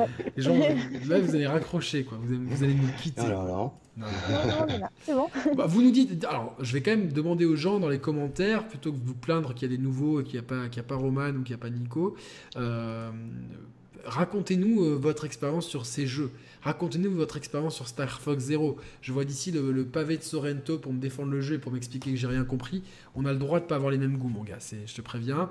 C'est plus, euh, voilà, et c'est quand même euh, assez tranché parmi les, avis. voilà, c'est pas, je, vais pas, je vais juste voir combien il y a la note des joueurs sur jeuxvideo.com. Ça va être un peu notre notre notre fil conducteur de. de voilà 14 ennemis pour 66 votes, donc euh, ça prouve que le jeu a pas, pas emballé les foules non plus, quoi. C'est euh, avec des avis très tranchés. Hein. C'est tout ou rien ce jeu, quoi. C'est euh, c'est comme ça. C'est dommage pour la série Star Fox et je pense que bon, elle est pas morte évidemment, mais je, je, pense ah. que s'ils doivent refaire quelque chose, ils partiront pas sur la même truc. De toute façon, on n'a plus de gameplay symétrique et c'est quelque part. Euh, vraiment, pour autant, pour du coup, le, meilleur jeu qui en gameplay asymétrique, ça a été euh, Zombie U. C'était le meilleur jeu. Il l'utilisait pas tout le temps, en fait, c'est ça aussi. Ouais, non, mais c'était qu'il était pensé pour, et du coup, ça, ça, voulait rien dire de, de l'avoir après euh, sur PS4. Et ça, c'est Ubisoft, hein, de, vouloir, de vouloir récupérer. de vouloir récupérer à tout prix des sous sur leur production. Bah, c'est compréhensible, mais en même temps, enfin, tu as des natures tellement que ça, pour moi, ça n'avait aucun sens. Donc, euh, voilà. On passe à un autre jeu de commande, une licence qui me, tenait à cœur et que je n'ai pas fait ce jeu parce que les critiques ont été, euh, plutôt mauvaises un peu partout. Donc, euh, je suis passé à côté de Tortue Ninja des Mutants à Manhattan, Teenage Mutant Ninja Turtles des Mutants à Manhattan 2016, PS3, PS4, Xbox 360, Xbox One, PC. Guillaume, tu l'as fait? Non bah non, je suis exactement comme toi. Euh, j'en attendais quand même euh, je bah, l'attendais, ouais. Je l'attendais, ouais, parce que j'aime bien la licence Tortue Ninja et puis euh, Platinum Games, ça pouvait donner quelque chose de bien. Et finalement, bah, vu les notes qui sont tombées, ça a été très décevant, quoi. Donc, Ça m'embête un petit peu de me fier aux notes parce que plus, plus, plus j'avance, maintenant ça va faire 5 ans que j'ai la chaîne et je me rends compte que, que beaucoup de testeurs se foutent un peu de notre gueule en, jouant que, 2-3 heures à des jeux. Bah, quand il est noté 7 sur 20, euh, généralement, c'est quand même, euh, ça prouve que c'est pas terrible. Quoi. 7, bah, ça peut aller encore, mais là, les, notes 4, 4,5, 6, 2, 4, enfin, c'est, enfin voilà, sur Metacritic, je sais même pas quel score il a. Euh, ouais, il a 50, il a 44 sur PS4, 50, 55 sur Xbox One. Ouais, tu vois, enfin, c'est ultra mauvais, quoi. C'est vraiment, c'est mauvais, Donc après, Surtout pour Platinum Game. Ouais. Exactement. Euh, après, on l'a toujours dit sur cette chaîne, on ne met pas de notes, il faut nuancer, etc. Ça donne quand même une tendance. Euh, voilà, ça donne quand même une tendance. c'est comme ça. Euh, donc, du coup, on l'a pas fait. Vous voyez des extraits de jeu en fond, hein, si j'ai bien fait mon montage vidéo, si j'ai pas eu trop la flemme. Mais j'ai déjà pris toutes les vidéos à l'avance, donc ça devrait aller. voilà, donc un style, un style en cel shading, voilà, il y a des combos, etc. Il y a un peu de parcours, mais c'est euh, voilà, encore une fois, on a l'impression d'un jeu qui a peut-être été. Pour le coup, il est, ils ont vraiment une période où ils ont sorti beaucoup de jeux. Hein, entre euh, autant ils ont pris le temps entre Vanquish et Metal Gear Rising, il y avait 3 ans. Euh, enfin, tu vois, c'était un ou deux jeux par an. Là, après, c'était de 2013, 2014, 2015, 2016. Il y a, il y a 3 jeux en 2016. C'est- on enfin, voit, on voit le résultat, quoi. Voilà, il- des fois, il vaut mieux prendre les temps. trois jeux les et, pires, euh, ouais, ouais, voilà, c'est ça. Et en 2017, il n'y a eu qu'un seul jeu que beaucoup Quel considèrent comme, euh, comme un chef-d'œuvre. Mais Quel jeu voilà, mais tu vas, alors tu vas m'expliquer parce que moi je crois que je, je, je suis euh, complètement passé à côté. Donc euh, c'est. euh, Ah. Mais, mais je. Non, non, enfin je l'ai, je, je- j'y ai joué, j'ai joué 10 heures et je n'ai rien, je n'ai pas compris. C'est vraiment, je n'ai pas compris. Alors pour ceux qui ne comprendraient pas, nous parlons de Nier Automata, sorti le 23 février 2017 sur euh, PS4 et sorti depuis sur Xbox One, si je ne m'abuse. Euh, donc, euh, Nier Automata fait suite à Nier, euh, ou Nier, il faut dire Nier, putain, j'y suis pas. Nier est sorti en euh, 2010 sur PS3 et 360. C'était un jeu Square Enix fait par Yoko Taro, qui aujourd'hui, je crois, est. je me demande s'il n'est pas dans le board de. Putain, mais est-ce que les noms japonais, j'ai un petit peu du mal. Oui, il est dans, il est à, il est chez Platinum en tout cas. Donc euh, voilà, c'est bien. Et je crois que Nier c'était un spin-off de la série Darkengard, Darkengard, c'est ça. C'est ça. Donc euh, voilà, c'était. euh, bon, c'est compliqué là, c'est compliqué à suivre. Donc il y a eu Dark- Darkengard, ensuite il y a eu un spin-off qui s'appelait Nier, et donc Nier Automata, sorti en 2017. Guillaume, explique-moi. Explique, explique-nous. mais, je, alors je sais hein, que je, je, je suis une voix discordante. Tout le monde crie au chef-d'œuvre et moi j'ai l'impression de. Tu sais, de- quelqu'un raconte une blague et t'es là, tu te forces à rire. Pourquoi les gens rigolent? C'est le même principe, le, me- le même niveau de gênance. Alors, le problème, c'est que. Je suis désolé, je suis comme toi, en fait. J'ai commencé, j'ai pas trop compris, en fait. euh, ah, mais je pensais que t'avais kiffé le jeu, moi. Ah non, non, euh, en fait, j'ai. Ah merde, parce que depuis tout à l'heure, tu nous as dit quel jeu et tout. Non, non, non, quel jeu? Parce que après, on un peu, je me suis renseigné parce que ça a eu du succès et, et j'ai compris que c'est surtout l'histoire en fait qui a eu, euh, qui a eu l'impact. C'est surtout tout ce qui est euh, l'histoire. Ah ouais, euh, l'histoire apparemment elle est très bien, mais moi je Voilà. j'ai pas accroché à cette histoire et à l'univers. j'ai- L'univers me, me faisait un peu le. Après, j'ai malheureusement j'ai joué dans une très mauvaise période de ma vie et je sais que ça peut m'impacter moi, mais sur euh, ça, ça peut pas que moi, ça impacte tout le monde. Je pense que quand on, on joue et qu'on n'a pas la tête à jouer, bah forcément des fois, euh, euh, bah, on, C'est sûr. on n'y est pas quoi. Donc euh, c'est- c'est- ça peut arriver quoi. C'est- Là c'est vrai que j'y j'y étais pas. J'y étais pas du tout, donc. Alors là, je suis en train de voir sur mon PC, sur mon Mac, je veux dire, des images du premier Nier. Je vois pas du tout le rapport entre Nier et Nier Automata. C'est assez impressionnant, mais le gameplay avait l'air pre- presque plus intéressant dans Nier que dans Nier Automata. Euh, et donc, euh, donc, du coup, tu l'as jamais fini toi non plus? Ah non, j'ai jamais fini. euh, Je, je sais que. Mais t'es d'accord qu'au bah, niveau du gameplay, je sais pas, je trouvais ça, je trouvais ça, euh, pff, je sais pas, euh, euh, assez banal quoi. Pas, Voilà, moi aussi, moi aussi, en fait, bah, justement, je suis comme toi, j'avais trouvé ça assez banal, un peu un sous-Bayonetta, un peu. J'avais trouvé, on retrouvait la patte Platinum Game, mais c'était pas non plus exceptionnel. Après, je, Et par contre, la, les- la, la- la bande son était très bien, mais euh, graphiquement, c'était, ouais. c'était pas ouf quoi. Mais d'après les avis, c'est surtout au niveau de l'histoire, euh, c'est Yoko Taro, Yoko Oui, c'est Taro ça. C'est ça, Yoko qui ouais. a, qui a fait ça, et bah, d'après les avis, c'est ça qui a vraiment fait le. Ouais, non, en fait, il y a, il y y y a vraiment une histoire complexe. Il y a, euh, donc, tu recommences le jeu et c'est- il y a, avec un New Game Plus et un New Game Plus Plus, qui s'appelle. euh, Enfin, c'est les scénarios qui B, quelque chose comme ça. euh, il y a des, numéros de lettres pour les scénarios.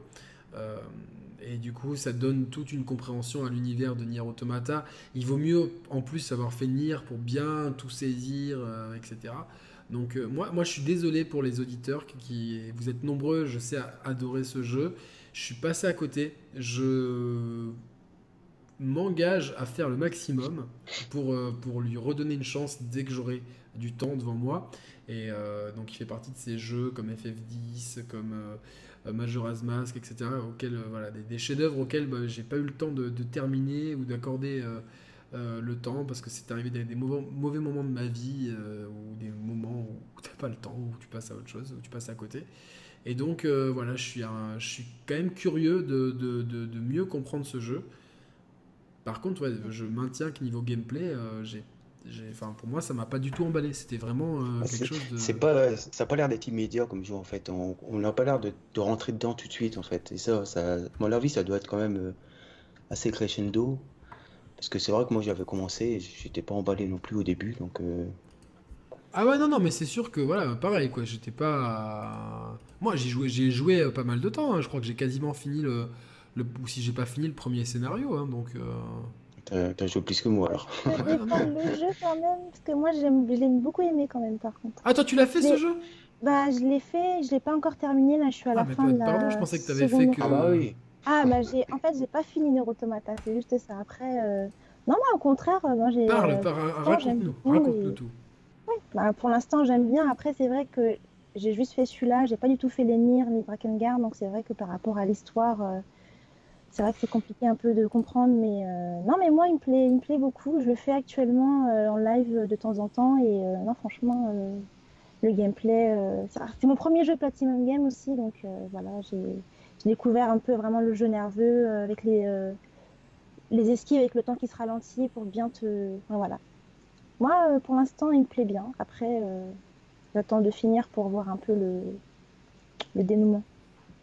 Voilà, donc euh, je re- je- là je lis le, le- ce qu'avait dit Gamecult, euh, voilà, euh, des, des affrontements euh, dynamiques et élégants, fluides, dantesques à défaut d'être profonds. C'est vrai que moi je lui, rem- je lui reprochais un manque de profondeur. Mais Nier Automata, Puyo dit que c'est un puzzle et qu'il faut enchaîner plusieurs runs pour mettre en exergue les qualités na- narratives du jeu. Mais ça met aussi, ça met aussi en avant une répétition des combats, des, des environnements qui peut être rébarbatif. Donc il faut, je pense que c'est un trésor de narration qui se mérite euh, en contrepartie d'une répétitivité certaine. C'est- un parti pris, ouais. Il faut, faut aimer, ouais. C'est- Voilà. Dommage que l'autre Guillaume, du coup, qui devait participer à l'émission, n'ait pas pu venir. Il aurait beaucoup mieux défendu le jeu que moi et il adore vraiment beaucoup ce jeu. Et... Ah oui, oui, le, le tout premier Guillaume qui était... Qui était ça, oui. Je pensais que tu avais appelé Nico Guillaume. Je me dis, ah, tout, moi non, j'appelle non, que de quiproquos euh, nominatifs. En tout cas, c'est le jeu le plus vendu du studio, 4 millions d'exemplaires, c'est une franche réussite, vraiment, c'est c'est bien, franchement, euh, c'est super bien pour le, pour le studio, ça les a sauvés même, hein, vraiment, euh, il, euh, Nier Automata, selon Camilla, a sauvé Platinum Games, carrément, parce que franchement, le jeu n'allait pas bien, le studio n'allait pas, pas bien d'un point de vue financier, donc le studio a pu respirer. Euh, Il y a un jeu qui est sorti... C'est une suite. Oui, c'est la suite de, de C'est une suite. C'est la suite de Nier. Mais c'est vrai, c'est vrai. Donc du coup, là, Donc, Guillaume est en train de me dire euh, en souriant, Voilà. tu vois, mon coco, j'avais raison. Voilà. C'est moi qui avais raison et, et donc euh, bah, je, je- là, mais je peux te. Mais alors c'est une suite, mais je pense que beaucoup de gens n'ont pas fait le premier. Donc euh, je pense que c'est une suite. C'était Oui. méconnu le premier. Oui. Donc en fait, ton argument là, il est un peu, euh, il est sur le papier, mais c'est pas vraiment. euh, tu essayes de t'en tirer, j'essaie de m'en tirer. euh, c'est quasiment un nouveau jeu, on va dire. Allez, balle au centre et c'est Daphné qui a raison du coup. World of Demons, un jeu en- publié par Dena, le géant du mobile japonais, sort sur Android et iOS. J'en ai strictement rien à faire et je sais même pas si c'est sorti chez nous. Il n'y a même pas de, de page Wikipédia. Donc on va passer à une petite parenthèse sur un jeu qui a... Alors je vais voir si Daphné a, vraiment bien travaillé jusqu'au bout. Allez. Un jeu euh, qui devait sortir en exclusivité sur Xbox 3, euh, One et qui a été annulé. Scalebound. Très bien, Scalebound, bien, bien, bien, bien, bien. Scalebound qui, moi, à chaque présentation, me faisait halluciner tellement il ramait. Je me disais, mais comment on peut mettre dans un E3 un jeu qui rame autant? Le framerate de ce jeu sur les présentations était dégueulasse.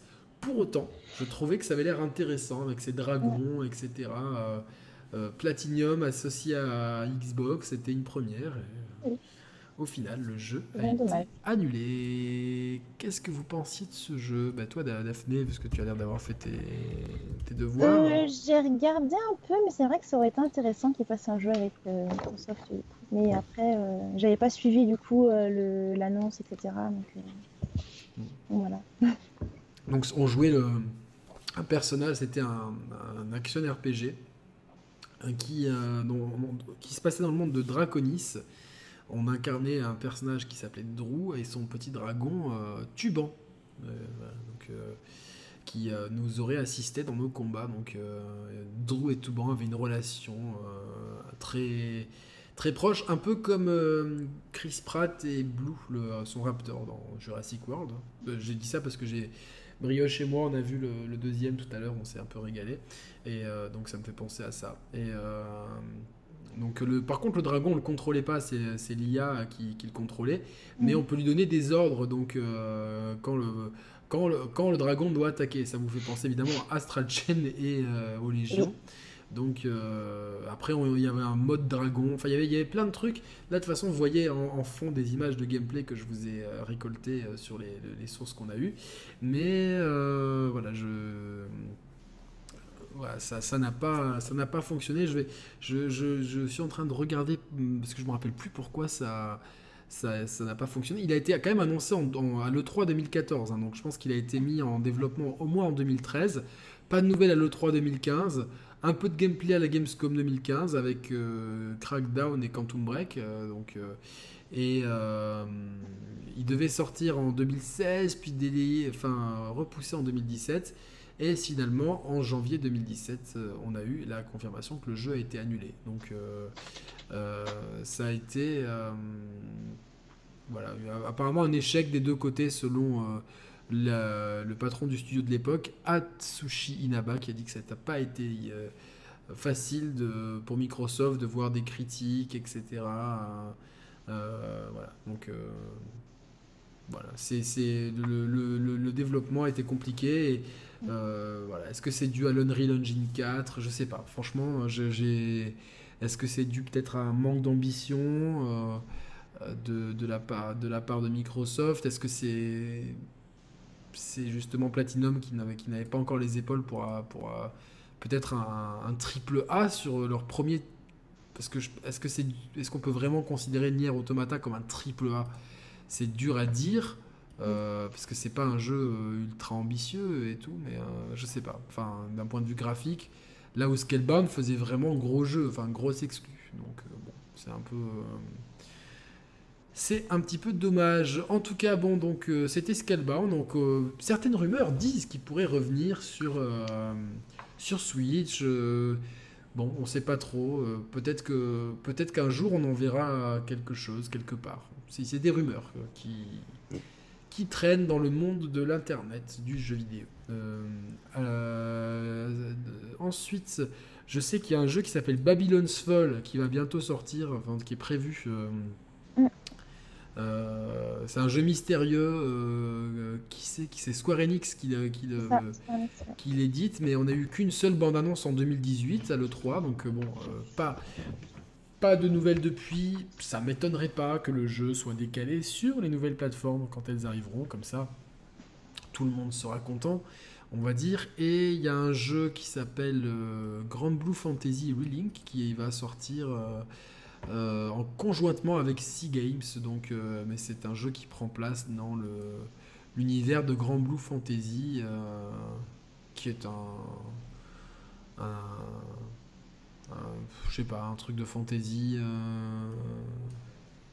Je sais pas, pas trop d'infos sur ce jeu, donc voilà, on a, on a, eu du gameplay, mais pas forcément d'infos. Donc il nous reste deux jeux à traiter. Bayonetta 3 euh, va sortir on ne sait quand sur Nintendo Switch, c'est sûr, il a été annoncé, officialisé, donc ça c'est bien, mais on a très peu, voire pas d'infos. C'est le flou absolu. Après, on sait que Nintendo, des fois, aime bien se garder des cartouches tranquillement, donc euh, euh, ils gèrent bien leur planning. Peut-être que le jeu est fini et qu'ils se donnent le droit de se dire bon, bah, on le sortira que. Allez, fin de, on, le remontera à l'été 2020, puis on le sort fin 2021 ou début 2022, enfin fin 2020 ou début 2021. Qui sait? Donc on verra bien ce que ça donne. Et le meilleur pour la fin, Astral Chain, qui est sorti donc il y a quelques semaines euh, et euh, que tu as fini, Daphné. Oui, exactement. Enfin, fini l'histoire principale, mais pas fini toutes les quêtes. Euh, voilà. Guillaume, est-ce que tu as joué Astral Chain? J'ai joué, j'ai fini Astral Chain, oui. Ah, donc on enfin, moi, moi, je pensais avoir fini. Et en fait, non. Je, ce que je pensais être un, un combat de boss épique n'était pas la fin. Il y a eu un twist. Et du coup, j'étais super. J'étais. Euh, donc, c'est à la fin de, je vais pas dire quel fichier, mais voilà. Mais j'étais, j'étais, je m'étais dit, bah cool, j'ai, je, voyais que j'étais en train de terrasser ce boss. Je fais bon, ben là, j'aurai le temps, j'aurai une petite demi-heure avant de manger pour faire le test. et non, en fait, ben, j'ai été surpris. Le, boss, la difficulté, je trouve qu'elle est un peu trop haute par rapport aux autres disons que la difficulté va comme ça et d'un seul coup le boss est, beaucoup plus difficile que le, dernier boss est beaucoup plus difficile que les autres boss. Le, euh, dernier boss ou celui que je viens ah, le dernier boss. Pas, celui, dernier, pas, celui que je viens d'affronter alors. Non, le tout dernier. D'accord, parce que je, je, viens d'en affronter, je viens d'en affronter un. Euh, euh, je, t'ai dit, je t'ai dit Daphné où, est-ce que j'en étais. Donc c'est pas celui-là le dernier boss, c'est pas et pourtant il était pas qu'il était pas difficile, mais il était, il était pas simple. Pas ça, mais il y en a le dernier, le dernier ouais. très très compliqué. D'accord. vous voulez, vous faire en mode normal ou en mode facile? Euh, Normal. Euh, moi, je l'ai fait en facile, vraiment pour découvrir l'histoire, mais après, je vais refaire une du coup, second run où je vais vraiment avoir plus de, plus de défis, de challenges, euh, donc en normal. D'accord, ouais. Voilà. Disons que les premiers fichiers, moi, je les ai fait en facile parce que j'avais du mal avec les deux légions à à faire les combats. C'est pas évident au début à prendre en main. Et après, j'ai passé en normal. On va en parler. Donc, Astral Chain euh, nous met en, met en, scène. On peut choisir son avatar entre un homme et une fille. Euh, sachant que celui qu'on n'incarnera pas euh, sera souvent à nos côtés. Et donc le monde a été dévasté par des entités qui viennent d'une dimension différente et qui corrompent les gens avec une espèce d'énergie rouge. Et donc c'est des monstres qu'on appelle les chimères du coup, l'humanité se retranche euh, sur une île artificielle, euh, me semble-t-il. Et euh, du coup, pour combattre ces chimères, rien de mieux que combattre le mal par le mal. Le mal par le mal, on arrive à dompter ces, chimères et à ne faire, en fait, à les apprivoiser, mais avec une connexion avec ce qu'on pourrait appeler un, dresseur, pour, pour, essayer de schématiser ça, ça. grossièrement. Hein? Un stand aussi, peut-être. ouais, donc. Euh, euh, ouais, non, mais bah, ouais, donc, euh, donc, en fait, on crée le, notre héros est capable lui de créer une connexion avec une, une de ces chimères. Donc, et quand elles sont sous notre contrôle, on appelle ça légion. Et donc, on, on, rejoint une unité de la police qui est, qui est, qui est dévouée à combattre justement ces chimères. On rejoint notre père qui lui on possède une légion qui de ouf. Et puis euh, l'histoire va un petit peu déraper et euh, tout au long du jeu, on va progresser au travers de niveaux en euh, contrôlant au début une seule légion et puis jusqu'à en avoir 1, 2, 3, 4, 5, je crois, 5 légions en tout.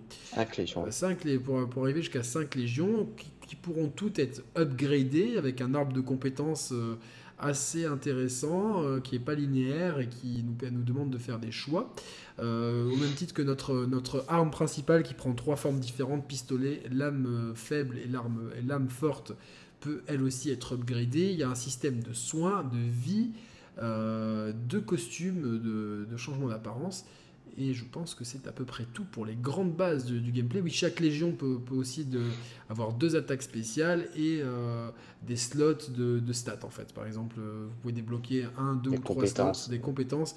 Par exemple, euh, défense plus 15%, attaque plus 20%. Donc, on a un système de jeu qui est super complet, qui a des, donc des petits éléments de RPG. Mais ce qui fait tout le, sel d'Astral Chain, c'est le contrôle de la Légion qui se fait avec euh, une des gâchettes et le stick droit. Donc il y a une espèce d'asymétrie dans, le, dans, les contrôles qui ne sont pas naturels du tout au premier abord et qui au final fonctionnent plutôt bien. Euh, Daphné, toi, tu as... Alors déjà, question, pourquoi euh, tu as acheté Astral Chain? Qu'est-ce qui t'a donné envie? ben, Déjà que comme j'ai dit tout à l'heure, voilà, j'étais en train de jouer, de commencer un peu Nier Automata, c'était mon premier jeu Platinum Games, et je me rappelle de l'annonce euh, lors du Nintendo Direct euh, en début d'année, justement en février, où vous avez montré le jeu qui était assez intrigant, c'est une nouvelle licence, et pam, à la fin, on voit Platinum Games. Et là, ça rajoute encore plus de, plus de hype. Donc, euh, j'ai acheté Day One le jeu, et, je l'ai fini il y a deux semaines, ouais, à peu près. D'accord. Donc, oui, il m'a beaucoup, beaucoup plu. Et bon, Même s'il y a des défauts. Oui, on va, en parler. Moi, je précise que le jeu m'a été fourni par Nintendo, euh, donc euh, voilà, je préfère être toujours transparent quand, quand on me fournit les jeux. Euh, et je remercie Nintendo pour sa collaboration ponctuelle avec, enfin, son soutien à notre chaîne en, nous offrant la possibilité de, de tester certains jeux gracieusement. pour autant, on n'hésitera pas à défoncer les jeux s'ils le méritent. Comptez sur nous. toi, Guillaume, bon, bah, ça t'a hypé évidemment parce que c'est bah, une exclus Switch et c'est vrai que bah, c'est toujours cool d'avoir des exclus Switch. On sait qu'elles sont différentes des exclus des autres consoles. Et euh, bah, moi, je vais parler pour moi. Platinum Games, déjà, bah, j'aime beaucoup de jeux, de la, même si je n'ai pas tous aimé. Coucou Nier Automata, mais Platinum Games, je kiffe. Exclus Switch, euh, j'ai bien aimé le, design de, du jeu, euh, légèrement cel shadé, tout ça. Et puis, j'ai vraiment ce système avec la Légion. ça m'a fait penser à un jeu qui peut-être n'a aucun rapport comme ça, mais ça m'a fait penser à l'excellent jeu indé qui s'appelait Brothers, qui est sorti sur euh, ben, je crois qu'il est dispo sur Switch. Ensuite, bon, dirigé de frères euh, avec je deux sticks analogiques. c'est un jeu extraordinaire. Ah c'est un peu pareil, ouais. C'est un peu Il y, a quelque chose. en fait. Il y, a une logique qui, enfin, il y a, une passerelle qui peut être faite euh, entre ces deux jeux, même s'ils n'ont rien à voir dans le gameplay. Daphné je et tous les auditeurs qui n'ont pas fait Brothers, je recommande plus que chaudement ce jeu qui est, qui est super bien parce que euh, c'est un exemple à suivre dans le sens où la narration du jeu passe vraiment par le gameplay. Le gameplay particulier où chaque stick contrôle un frère, donc c'est très déroutant au premier abord. Mais il y a vraiment, euh, on s'éloigne de, tous ces jeux où on a une narration qui se fait par cutscene, par par cinématique, par dialogue. Là, la narration, elle est vraiment traduite par le gameplay et j'ai, toujours trouvé ça fascinant. C'est un, jeu qui m'a profondément marqué, que je l'avais fait sur 360 euh, peu après sa sortie et euh, franchement, ça m'a. C'est que c'est. Pour moi, c'est une franche réussite. je suis un petit peu déçu que euh, le jeu qui a suivi et qu'on a fait en coop avec Roman sur la chaîne, le jeu d'Electronica, Way Out, voilà, c'est ça. C'est euh, donc voilà, n'est pas. Il y a deux personnages aussi, qui a une. Ouais, chaque, joueur contrôle un personnage, mais, mais, voilà, pour moi, enfin pour Roman et moi, ça a été loupé. vous pourrez retrouver le, replay de ce live très, très drôle. On avait beaucoup rigolé avec Roman sur la chaîne. Euh, regardez le plus pour nos délires que pour le, jeu. En tout cas, donc il y, a, pour moi, il y a une vraie filiation dans ce côté un peu euh, qui n'est pas très naturel dans le sens où dès que tu contrôles la Légion, le stick droit ne sert plus à bouger la caméra. Donc tu es forcément euh, un petit peu désorienté. Les légions sont semi-autonomes, un petit peu comme, euh, comme ce qui était prévu pour Scalebound, par exemple. Donc c'est-à-dire que vous, dès que vous appuyez sur L2, la légion sort et va attaquer un ennemi. Par contre, vous pouvez lui demander euh, d'effectuer certaines actions spéciales. Vous pouvez même, euh, avec la touche, euh, ce qu'on appelle L1 sur PlayStation, je ne sais même pas comment ça s'appelle sur L tout court peut-être. C'est ZL et ZR sur. Et c'est quoi les. Il y a L, il y a LZL et RZR. Donc, L, L tout court, voilà. Donc en appuyant sur L tout court, vous pouvez, avec la, Légion qui tire des flèches, bah, faire un tir de précision, avec la Légion bête monter dessus, etc., etc. Donc ça fait cette action-là. Euh, vous pouvez la ranger parce qu'elle a un, temps d'action euh, limité la Légion. Et plus elle prend des coups, plus ce temps d'action diminue. Et donc après, il y a un cooldown qu'il faut euh, recharger. Vous avez évidemment des, items pour, recharger tout ça. Donc c'est très complet comme système de jeu. Et ce qui est très intéressant, c'est que le héros va, avoir plusieurs occasions. Et là, c'est l'affiliation avec les jeux Platinum Games, c'est clair et net d'activer un espèce de bullet time très court dans lequel il faut immédiatement euh, et sur une fenêtre très très courte appuyer sur un bouton pour pouvoir enchaîner une action. C'est-à-dire que quand vous esquivez un coup avec un timing parfait, et le timing il est très serré, plus que dans Bayonetta 2 en tout cas, euh, bah, si vous l'esquivez parfaitement, il y a un bullet time très court avec un éclair bleu. Et dans ces cas-là, vous pouvez contre-attaquer soit tout seul, soit avec votre légion pour un super coup. Si vous réalisez euh, sans vous faire toucher un combo euh, suffisamment long tout seul, bah, pareil, vous aurez l'opportunité d'attaquer en groupé avec votre légion. Et donc, il y a, en synchronisé. Il y a plusieurs occasions comme ça. si vous débloquez pour votre légion l'activation parfaite, au moment où vous allez vous faire toucher, euh, au lieu d'esquiver, de, vous lancez la Légion, ce qui fait qu'elle va tout de suite contre-attaquer euh, avec vous. Il y a plusieurs euh, cas de figure justement comme ça de, de timing d'esquive qui permettent une meilleure contre-attaque. Globalement, c'est des systèmes qui sont même hérités de, de Street Fighter 3, par exemple, du fameux, il faut bien que je place Street Fighter, du fameux pari, le fameux pari de Street Fighter 3, donc qui, au contraire de la garde, vous laisse, quand vous gardez un coup, bah, vous êtes, vous pouvez pas contre-attaquer tout de suite. Si vous faites le pari, donc qui est très risqué et qui, est sur une fenêtre minuscule de, quelques frames, voire d'une frame, dans ces cas-là, vous pouvez contre-attaquer. Et donc, euh, c'est la même école, c'est très japonais comme principe, c'est vraiment. Euh, euh, Sekiro, on est l'exemple peut-être le plus, le plus extrême. Et donc, voilà, donc y y a, vous devez gérer en priorité votre personnage, votre légion, switcher entre les légions, faire différentes attaques. Vous pouvez. Euh, la chaîne aussi, elle n'est pas extensible, mais elle vous, elle vous permet aussi d'enchaîner les ennemis, ce qui vous permet de. Quand vous les enchaînez euh, avec certains coups spéciaux, vous pouvez là aussi déchaîner, euh, déclencher une attaque combinée. Bref, un système de combat ultra pointu, profond, intéressant, nerveux, dynamique, mais il y a un mais, évidemment. Euh, c'est souvent, euh, on est souvent emmerdé par la caméra, qui est, qui parfois dans des, dans des environnements euh, serrés, la caméra va être épouvantable et va bah, tout simplement, on va plus voir ce qui se passe et on va se faire bolosser salement par les ennemis parce qu'on ne sait plus. On sait plus qui est qui.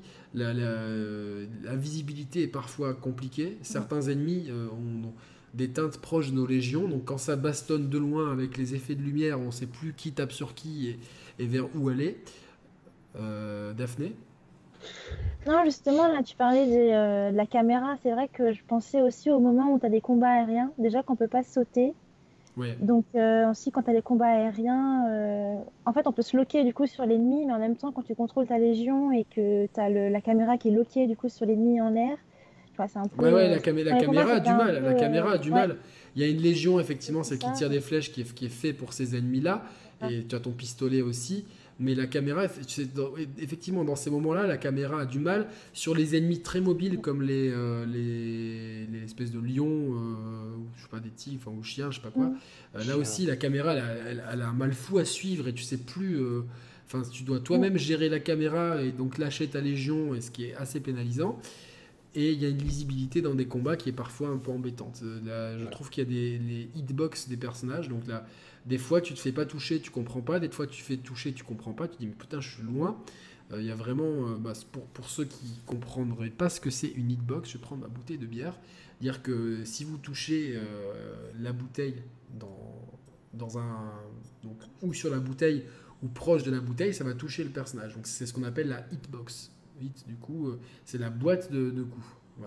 Euh, et donc, des fois, on a l'impression que, imaginons que l'ennemi va taper là, donc on a l'impression que on est hors de la hitbox et ça va nous toucher, on comprend pas pourquoi. Et des fois, l'ennemi va taper là, on pense qu'on doit être touché et ça va pas toucher. Donc, il y a des petites incohérences de hitbox, j'ai trouvé, ce qui peut être euh, gênant quand on essaye surtout, parce que comme dans beaucoup de jeux japonais, il y a des, à chaque fin de gros combat, on a des, une notation. Donc, c'est la motivation, c'est d'avoir une bonne note, hein, comme à l'école.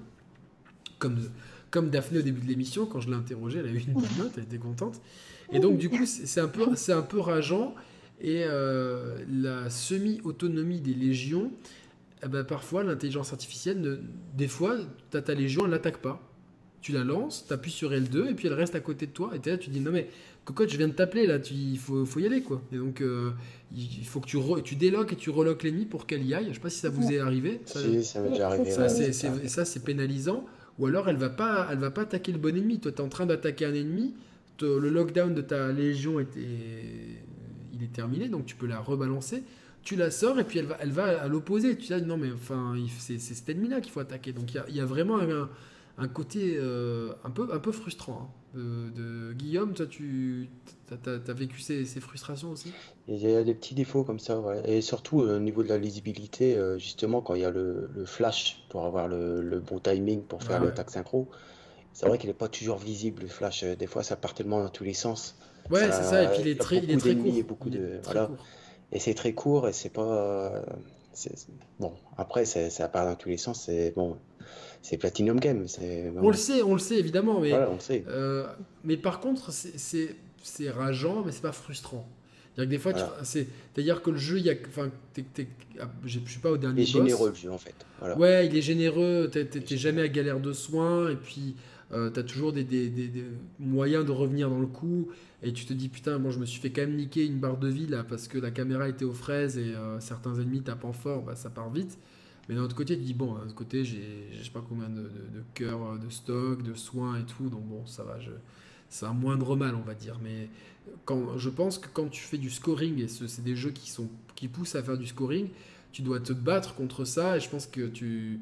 tu, tu- Il y a certains endroits où j'ai dû euh, comprendre que l'endroit où je me positionnais ben, me, dé- me désavantageait en fait. Je devais me positionner ailleurs et c'est pas normal en fait. C'est-à-dire que tu as, un écran de jeu, tu dois pas avoir un, un, un espace de jeu, tu dois pas avoir une position qui à cause de la caméra te, te donne une, une, euh, une- un- une pénalité. Tu dois pouvoir... euh, euh, c'est la base du jeu en 3D initié par bah, Zelda Ocarina of Time notamment. C'est-à-dire que où que tu te, où, où que tu te places, tu, tu as le droit de, tu vois, de, de- de gérer ta distance comme tu l'entends. Tu dois pas être obligé de, de, partir d'un endroit parce que la caméra, cet endroit-là, elle déconne. Donc, euh, donc euh, non, je vais, je vais par exemple, dans un endroit, c'était près d'une des, rames de métro. Je sais pas si vous êtes, euh, vous rappelez de, cette, de ce truc-là.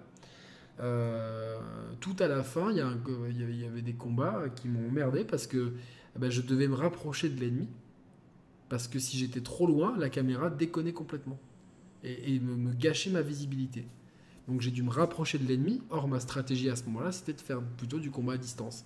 Parce que je, je manquais d'énergie, j'avais plus de soins. Et du coup, euh, je, je voulais esquiver un maximum les ennemis qui étaient justement des ennemis de corps à corps. Donc j'envoyais ma légion et moi je me protégeais euh, en, en- restant à distance.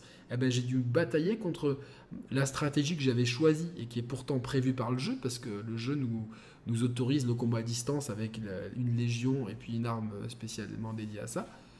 Et ben j'ai- dû. euh, on on m'a imposé une façon de jouer, mais qui n'est pas un choix euh, du de, de- de créativité, ce qui n'est pas un choix du développeur, c'est une contrainte liée à un problème de caméra et donc à, à un défaut du jeu en fait. Et ça, ça me gêne. Je sais pas si j'ai été clair dans ce que j'ai dit. Mais... Ouais, Oui, il y a, c'était il y a- clair. il y a une mission à- après le, après la fin du jeu, il y a une mission euh, qui se passe dans un garage et le garage est tout petit, les ennemis sont très mobiles et c'est pareil, c'est un peu le même problème. Tu es obligé de, Les de endroits reculer, confinés, de- les endroits confinés, Confinés, sont, très, sont très mal gérés, mais Voilà. ça, dans beaucoup de jeux, c'est comme ça. et, c'est pour une des raisons pour lesquelles, euh, finalement, la- le gain de puissance des machines et donc l'ouverture des zones a permis de régler, euh, de régler ces, ces problèmes-là en partie. Même si euh, Zelda faisait, faisait très bien en- au milieu des années 90, le Ocarina of Time euh, gérait excessivement bien ces problèmes-là. Même si la caméra n'était pas exempte de défauts, quand même pour un jeu du milieu des années 90, ça, ça a de quoi donner des leçons à pas mal de, de jeux d'aujourd'hui. Euh, euh, ouais, j'ai trouvé que techniquement le jeu, euh, j'a- j'aime bien les musiques. Je trouve que l'ambiance musicale elle est cool. Franchement, il y a, y a une vraie identité musicale. Ah, je te vois super en jouer, euh, Daphné, Guillaume aussi. On est, je pense qu'on est unanime là-dessus. Graphiquement, par contre, c'est vrai que c'est c'est moyen. Faut être honnête, c'est on passe quand même un tiers du jeu dans une zone de monde parallèle qui est dégueulasse avec des teintes rouges euh, où il y a rien. où C'est vraiment, euh, enfin, on, di- on dirait presque. Hein? C'est un style, c'est un style? Ouais, mais je, je- je- pour moi, ça fait cache-misère, tu vois. Que je, Ah d'accord. euh, un, un tiers du jeu. comme ça. Non, non, mais ouais, un tiers du jeu dans ce monde parallèle qui ressemble plus à, euh, tu sais, les simulateurs de mission dans Metal Gear, quoi. Enfin, il y a rien, c'est vraiment des blocs noirs et des euh, teintés de rouge, quoi. C'est, c'est, il y a- il y a- avec un ciel orange. Enfin, c'est. Il n'y a, pas de problème de caméra comme ça? Ouais. Et, de- euh, de- dans- et encore, ça dépend. Si, il y y en a un petit peu. a, ça Euh, dépend, mo- ouais. moins, moins parce que ces zones-là sont. euh, sont- Il n'y a, il y a pas de mur des immeubles ou de- des intérieurs, forcément, mais il y en a quand même. Et après, on revient souvent dans les mêmes décors, en fait. Euh, On, on- euh, on revient souvent dans les mêmes décors. Les décors sont souvent un peu ternes, un peu gris, un peu gris, un peu, un peu bleu. C'est pas, c'est pas, c'est pas, c'est pas toujours coloré. Mais il y a des missions qui sont super intéressantes. Là, notamment, où on doit euh, s'infiltrer pour trouver ce gang, etc. Cette mission-là, elle est excellente. Et puis, et puis, euh, on rencontre plein de PNJ. euh, y a une- on, on rentre dans l'univers du jeu et ça, c'est super bien. J'aime bien le, les, les persos sont bien écrits pour, pour le, le peu d'écriture qu'il y a. On est euh, vite attaché, les gens du QG, euh, euh, les chats, etc. Il y a, enfin, il y a- il y a- il y a plein de petits trucs comme ça qui fait. Un qui- univers, euh, ouais, c'est l'univers en fait.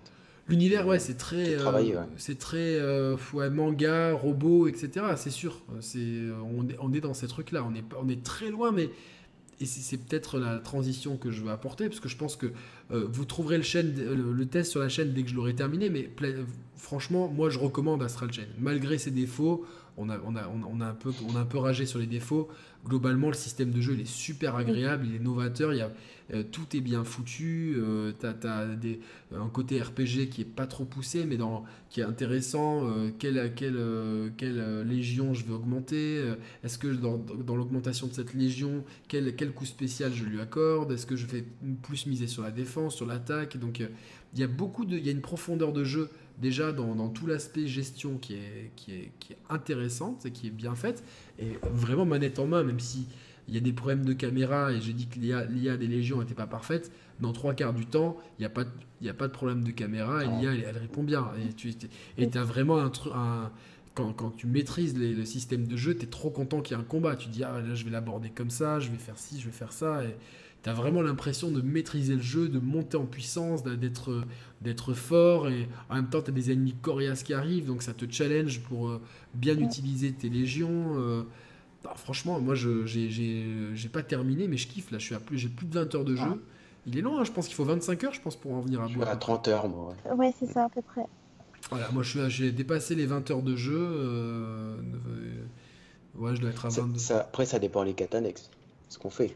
Ouais, il y a quelques, il y a quelques côté, quêtes voilà. annexes, il y a quelques quêtes annexes à faire. Il y a, euh, en plus, il y a un, un log à la fin de chaque mission. Il te dit tout ce que tu as réussi à faire. Alors, je sais pas qu'est-ce qu'il prend en compte, mais il y a plein de trucs. Des fois, je me dis, mais pourquoi? Mais j'ai l'impression d'avoir retourné le niveau. Il y a plein de trucs qui manquent.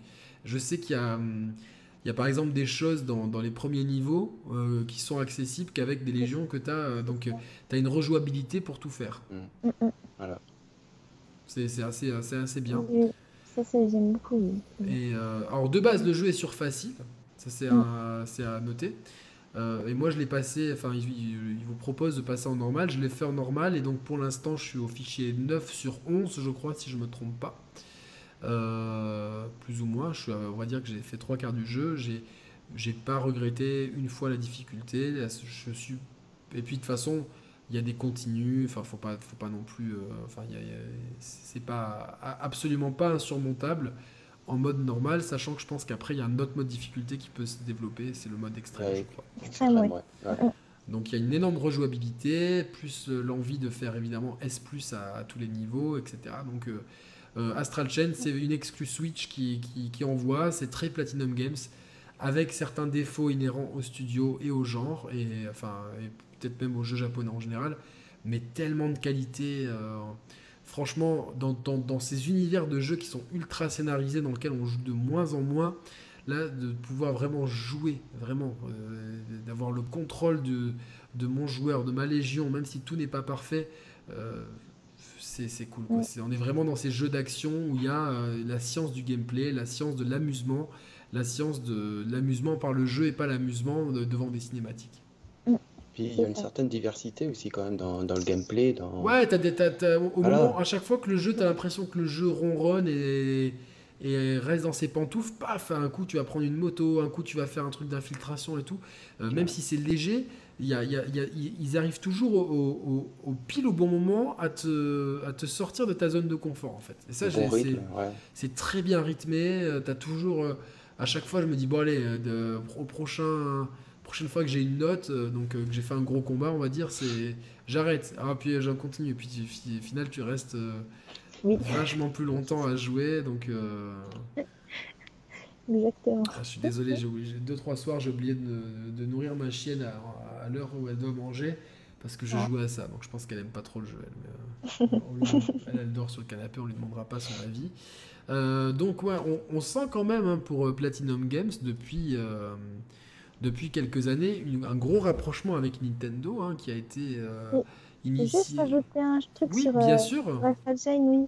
Parce que du coup, tout à l'heure, on parlait de, des suites, c'est bien ou pas de faire des suites? Et franchement, pour pas spoiler, c'est vrai que la, la fin de-. Enfin, Elle est ouverte la fin. En fait, elles ouvrent. Enfin, en fait, le jeu ouvre plein de portes pendant tout le jeu. Et en fait, la fin du jeu ferme qu'une seule porte. Donc, on est un peu frustré. Donc, euh, Non, mais je pense que s'il y a une suite, pour le coup. Le, producteur va annoncer hein, que si Astra Chain le premier marché, euh, il y aura une suite. Hein. ok, non, bah, il y aura une suite. il avait annoncé. Je, pense, je pense aussi par rapport à. Comme ça, on peut, on peut tranquillement avancer sur euh, la conclusion de cette émission et l'avenir du studio. Mhm. C'est-à-dire que, comme on l'a vu, euh, on, a, on, a eu, on a eu aucune suite, à part Bayonetta, qui c'est la seule. C'est le seul jeu qui a fait une franchise avec deux épisodes et un troisième en préparation. Donc là, on peut vraiment parler de. Puis c'est un jeu qui s'est installé dans le panthéon du jeu vidéo. Mais euh, j'ai l'impression que un Nier, Automata, vu le succès rencontré, fera, fera certainement des bébés.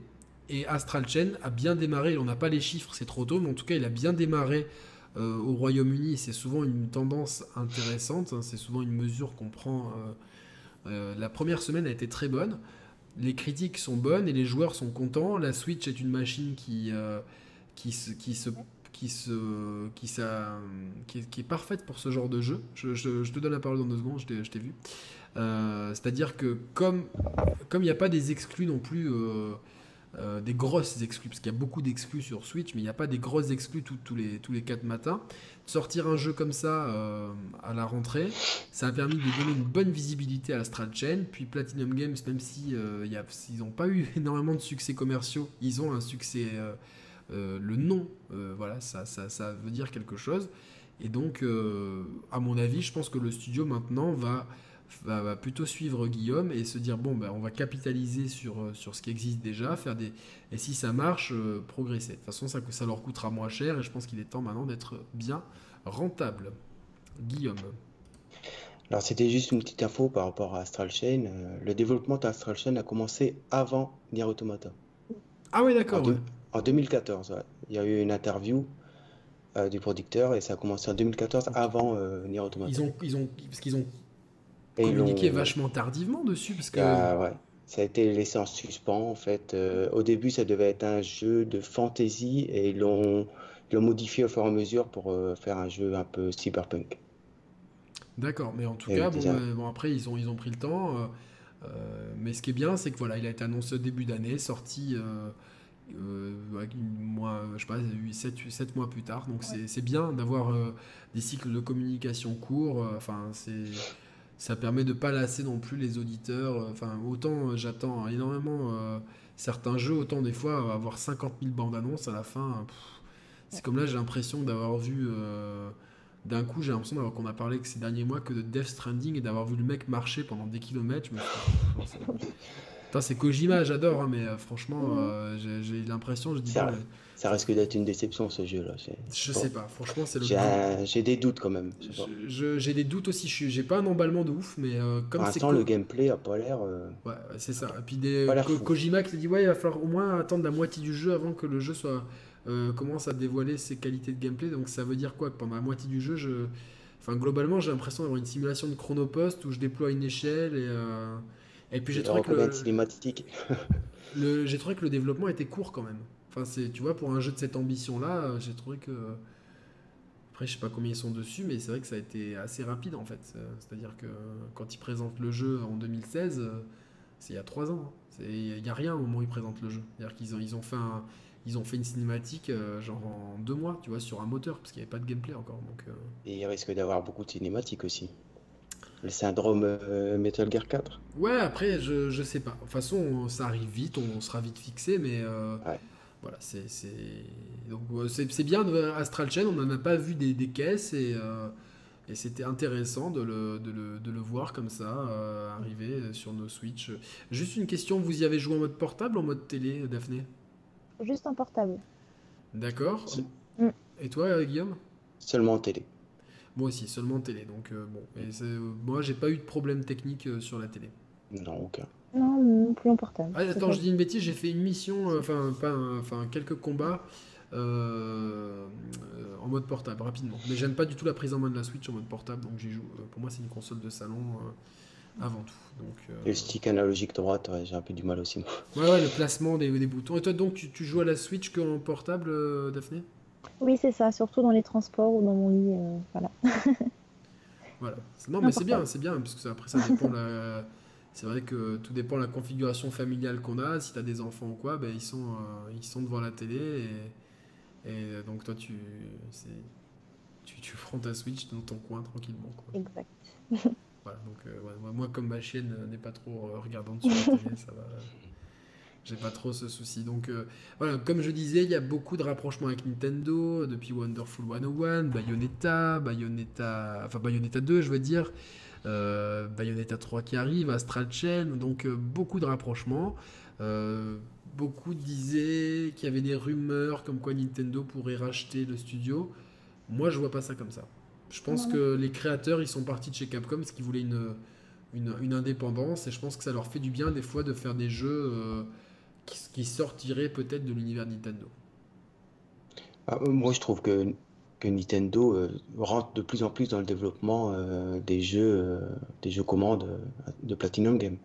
Ouais, ouais, mais bah, ouais, parce, que, bah, parce que je pense que Nintendo, c'est surtout aussi un besoin mutuel, quoi. Comme, comme Nintendo a besoin de jeux, parce qu'ils ont, enfin, ils, ils, pas 50 000, ils sont pas si nombreux que ça à développer chez Nintendo comparativement à d'autres, à d'autres éditeurs et ben justement, ils font appel à, des studios tiers. C'est comme Platinum, c'est une valeur sûre qui en plus colle plus ou moins aux valeurs de Nintendo, de gameplay, même esprit japonais, etc. C'est intéressant pour eux. Pour Platinum, eh ben, les exclus Switch se vendent souvent plus que les exclus PS4 ou Xbox One parce que parce que euh, c'est mis en avant.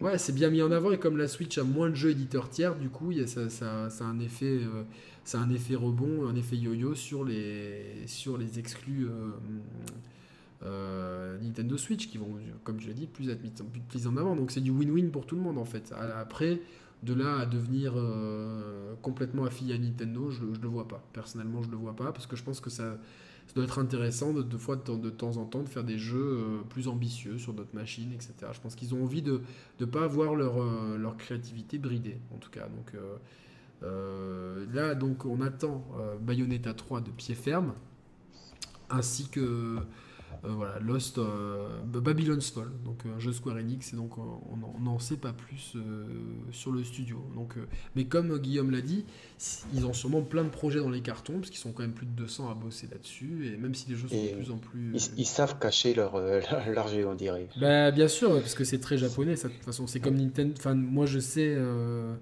Eh oui, vous allez vouloir me cuisiner, mais je dis rien, je, suis au courant de certains jeux non annoncés par Nintendo qui sont finis depuis plusieurs mois et qui sont peut-être pas annoncés avant un mois, avant un an ou deux peut-être. C'est des, jeux qui se gardent, euh, des, remakes de jeux avec un petit héros à l'épée par exemple. Enfin, je dis ça, je dis rien quoi. Donc, euh, certains sont terminés et puis euh, je, vois pas de quoi je, vois pas, de quoi je parle.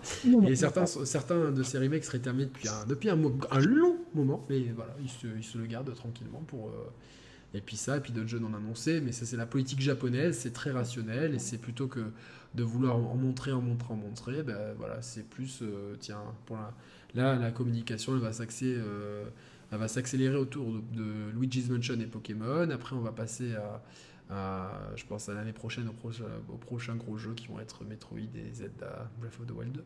Avec Animal Crossing.